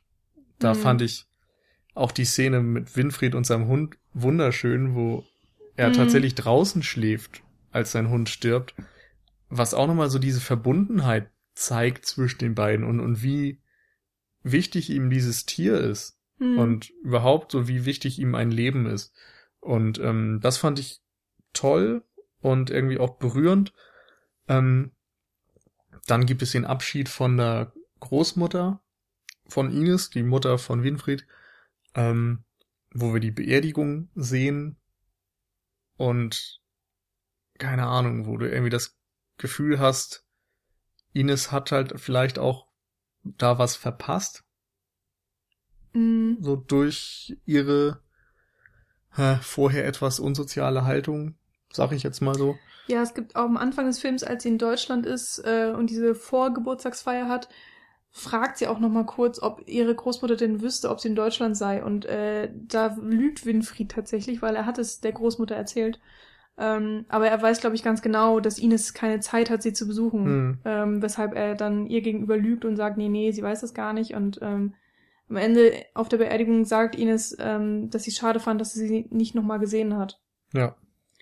Und das ist auch so ein wichtiges Selbsteingeständnis, weil sie dann nämlich auch sieht, ähm, dass die Karriere eben nicht alles ist. Also, dass sie Ja. halt im Nachhinein bereut, so damals, als ich in Deutschland war, ähm, hätte ich weniger an die Karriere gedacht oder an den Beruf, was auch immer, hätte ich die Möglichkeit gehabt, meine Großmutter nochmal zu sehen. Und das ist irgendwie was, je nachdem, was für Mensch man ist, kommt man da auch nicht einfach drüber hinweg. Hm.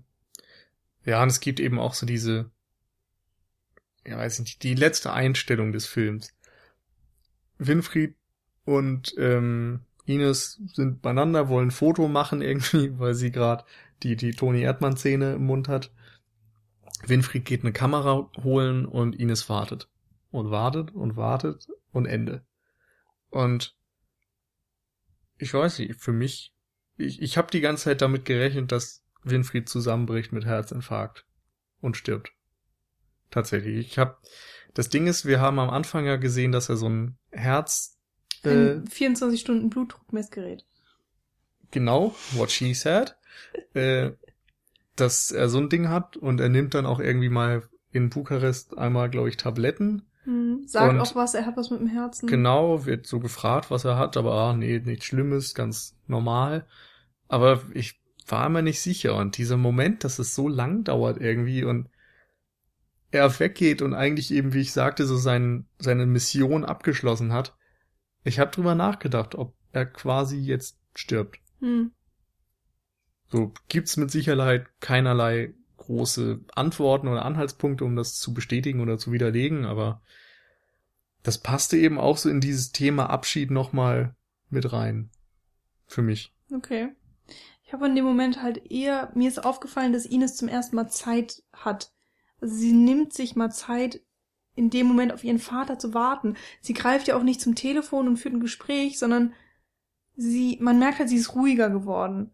Ähm, das fand ich ganz witzig. Und gleichzeitig in, in der Szene ist es so schön, sie trägt die, Fa äh, die, die falschen Zähne des Vaters, also sie nimmt halt so ein Stück von ihm, auch ein Stück von Tonis Persönlichkeit tatsächlich, ähm, nimmt es so an sich selber und dann noch den Hut der Oma. Also der ist auch noch dabei und es zeigt einfach, dass sie ähm, äh, wieder vielleicht ein Stück dazugehören möchte oder sich, Hm. dass sie halt verstanden hat, so von wegen, ah, okay, das hier ist so meine Familie einfach und die ist auch wichtig und ich, ich bin ein Teil dazu, zurück. genau. Ähm, das zeigt das irgendwie auch so ganz schön und der Vater möchte diesen Moment selbst äh, festhalten und holt deswegen die Kamera und sie nimmt sich die Zeit, ganz ruhig so darauf zu warten.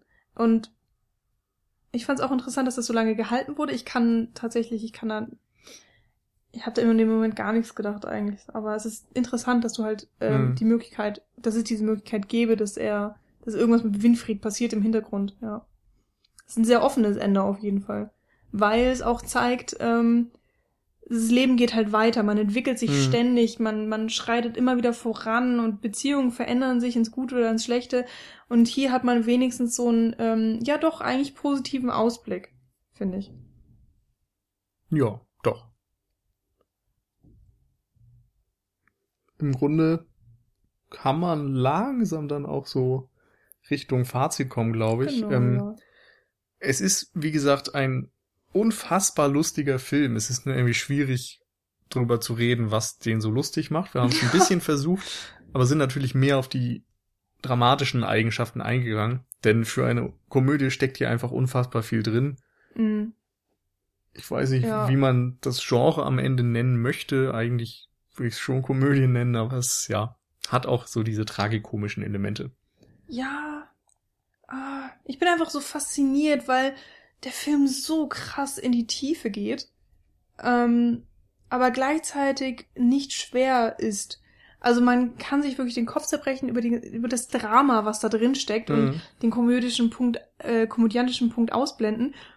Und es gab auch wirklich ähm, den Punkt, der, der als, als die innige Umarmung stattfand, da habe ich tatsächlich auch fast geweint, weil es war auch so kontrapunktiert. Äh, punktiert. du hattest halt erst die Nacktparty. Ich habe gelacht wie bescheuert. Und es war alles irgendwie Spaß und Freude und lalala. Und dann auf einmal wird es komplett ruhig. Und, und du hast diese Umarmung, auf die du eigentlich seit Stunden schon gewartet hast. Und jetzt endlich ist sie da, jetzt endlich hast du diese emotionale Annäherung.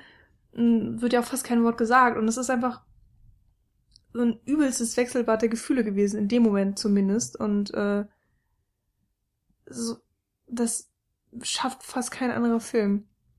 Und Mhm. dass er, äh, ja, du hast, du hast diese aberwitzigen Momente, die, die, wo du schon das Gefühl hast, das passiert doch nie im richtigen Leben, tut's dann aber doch. Ähm, und dann aber, ja, diese emotionale Tiefe, die da drin steckt, diese ganzen Sachen, die unter der Oberfläche schwelen, ähm, wo ich auch, glaube ich, selber sehr viel reinprojiziert habe. Also wir haben schon gesagt, der Film lässt Raum für Interpretationen, aber er lässt eben auch Raum für den Zuschauer, seine eigenen Erlebnisse drauf zu projizieren. Ähm, eben auch dadurch, dass dir nicht so viel in die Fresse geballert wird, was denn da mal passiert ist zwischen den beiden. Ja, ich glaube auch gerade, weil eben sehr viel, weil der Film so realitätsnah ist und so Mhm. menschlich ist, dass du diese ganzen Dinge einfach in Teilen zumindest wiedererkennst. Also jeder hat schon mal ein betretenes Schweigen erlebt, jeder hat noch schon mal irgendwie einen Streit mit Ja. Kindern oder Eltern oder so erlebt.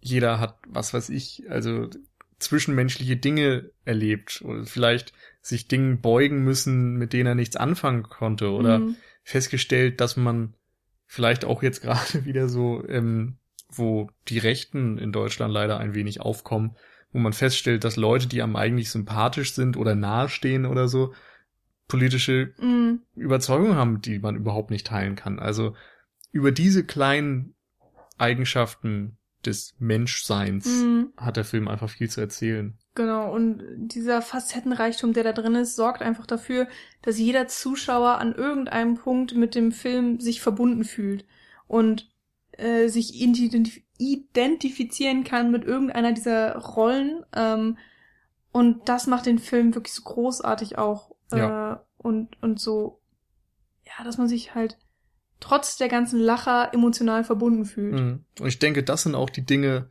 die man auf Jahre hinweg im Heimkino oder im Fernsehen oder so immer noch äh, darauf hinfiebern kann, wo man sehr viel Spaß haben wird.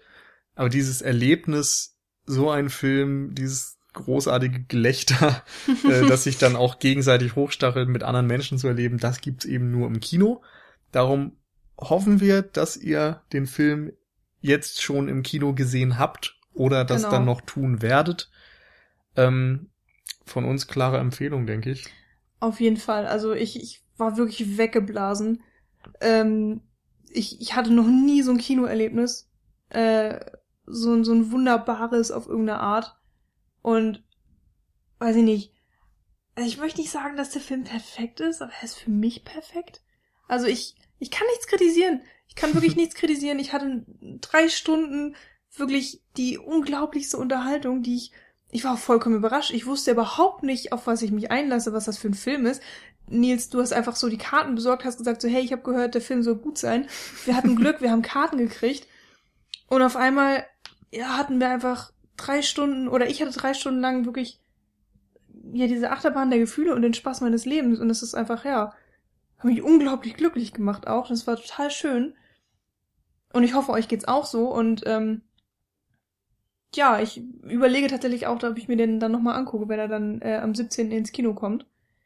Ähm, vielleicht tue ich das noch, weiß ich nicht. Aber ich bin, bin einfach so weggeblasen von diesem Film. Und ich habe das Gefühl, auch wenn wir jetzt für unsere Verhältnisse schon wieder sehr lange über diesen Film geredet haben. Gerade für einen Zwei-Personen-Podcast. Ja, da ist noch so viel mehr drin in diesem Film. Ja. Und er hat auch wirklich eine Berechtigung, warum der Film drei Stunden lang ist. Es gibt nichts, was ich rausschneiden möchte Ja. aus diesem Film. Alles muss genauso bleiben, wie es ist.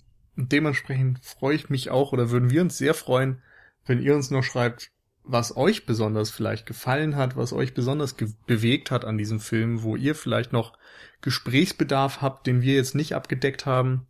Ähm, schreibt uns gerne www.cinecouch.net. Wir freuen uns über Kommentare oder bei Twitter at cinecouch oder facebook.com.de slash cinecouch. Äh, Sollte auch funktionieren. denke ich. Irgendwas. Cine Ähm, Couch. Genau. Bewertet uns gerne Genau. bei iTunes, empfiehlt uns weiter und hört dann demnächst wieder rein. Wir Genau. freuen uns. Bis dann nächste Woche vielleicht. Ciao. Tschüss.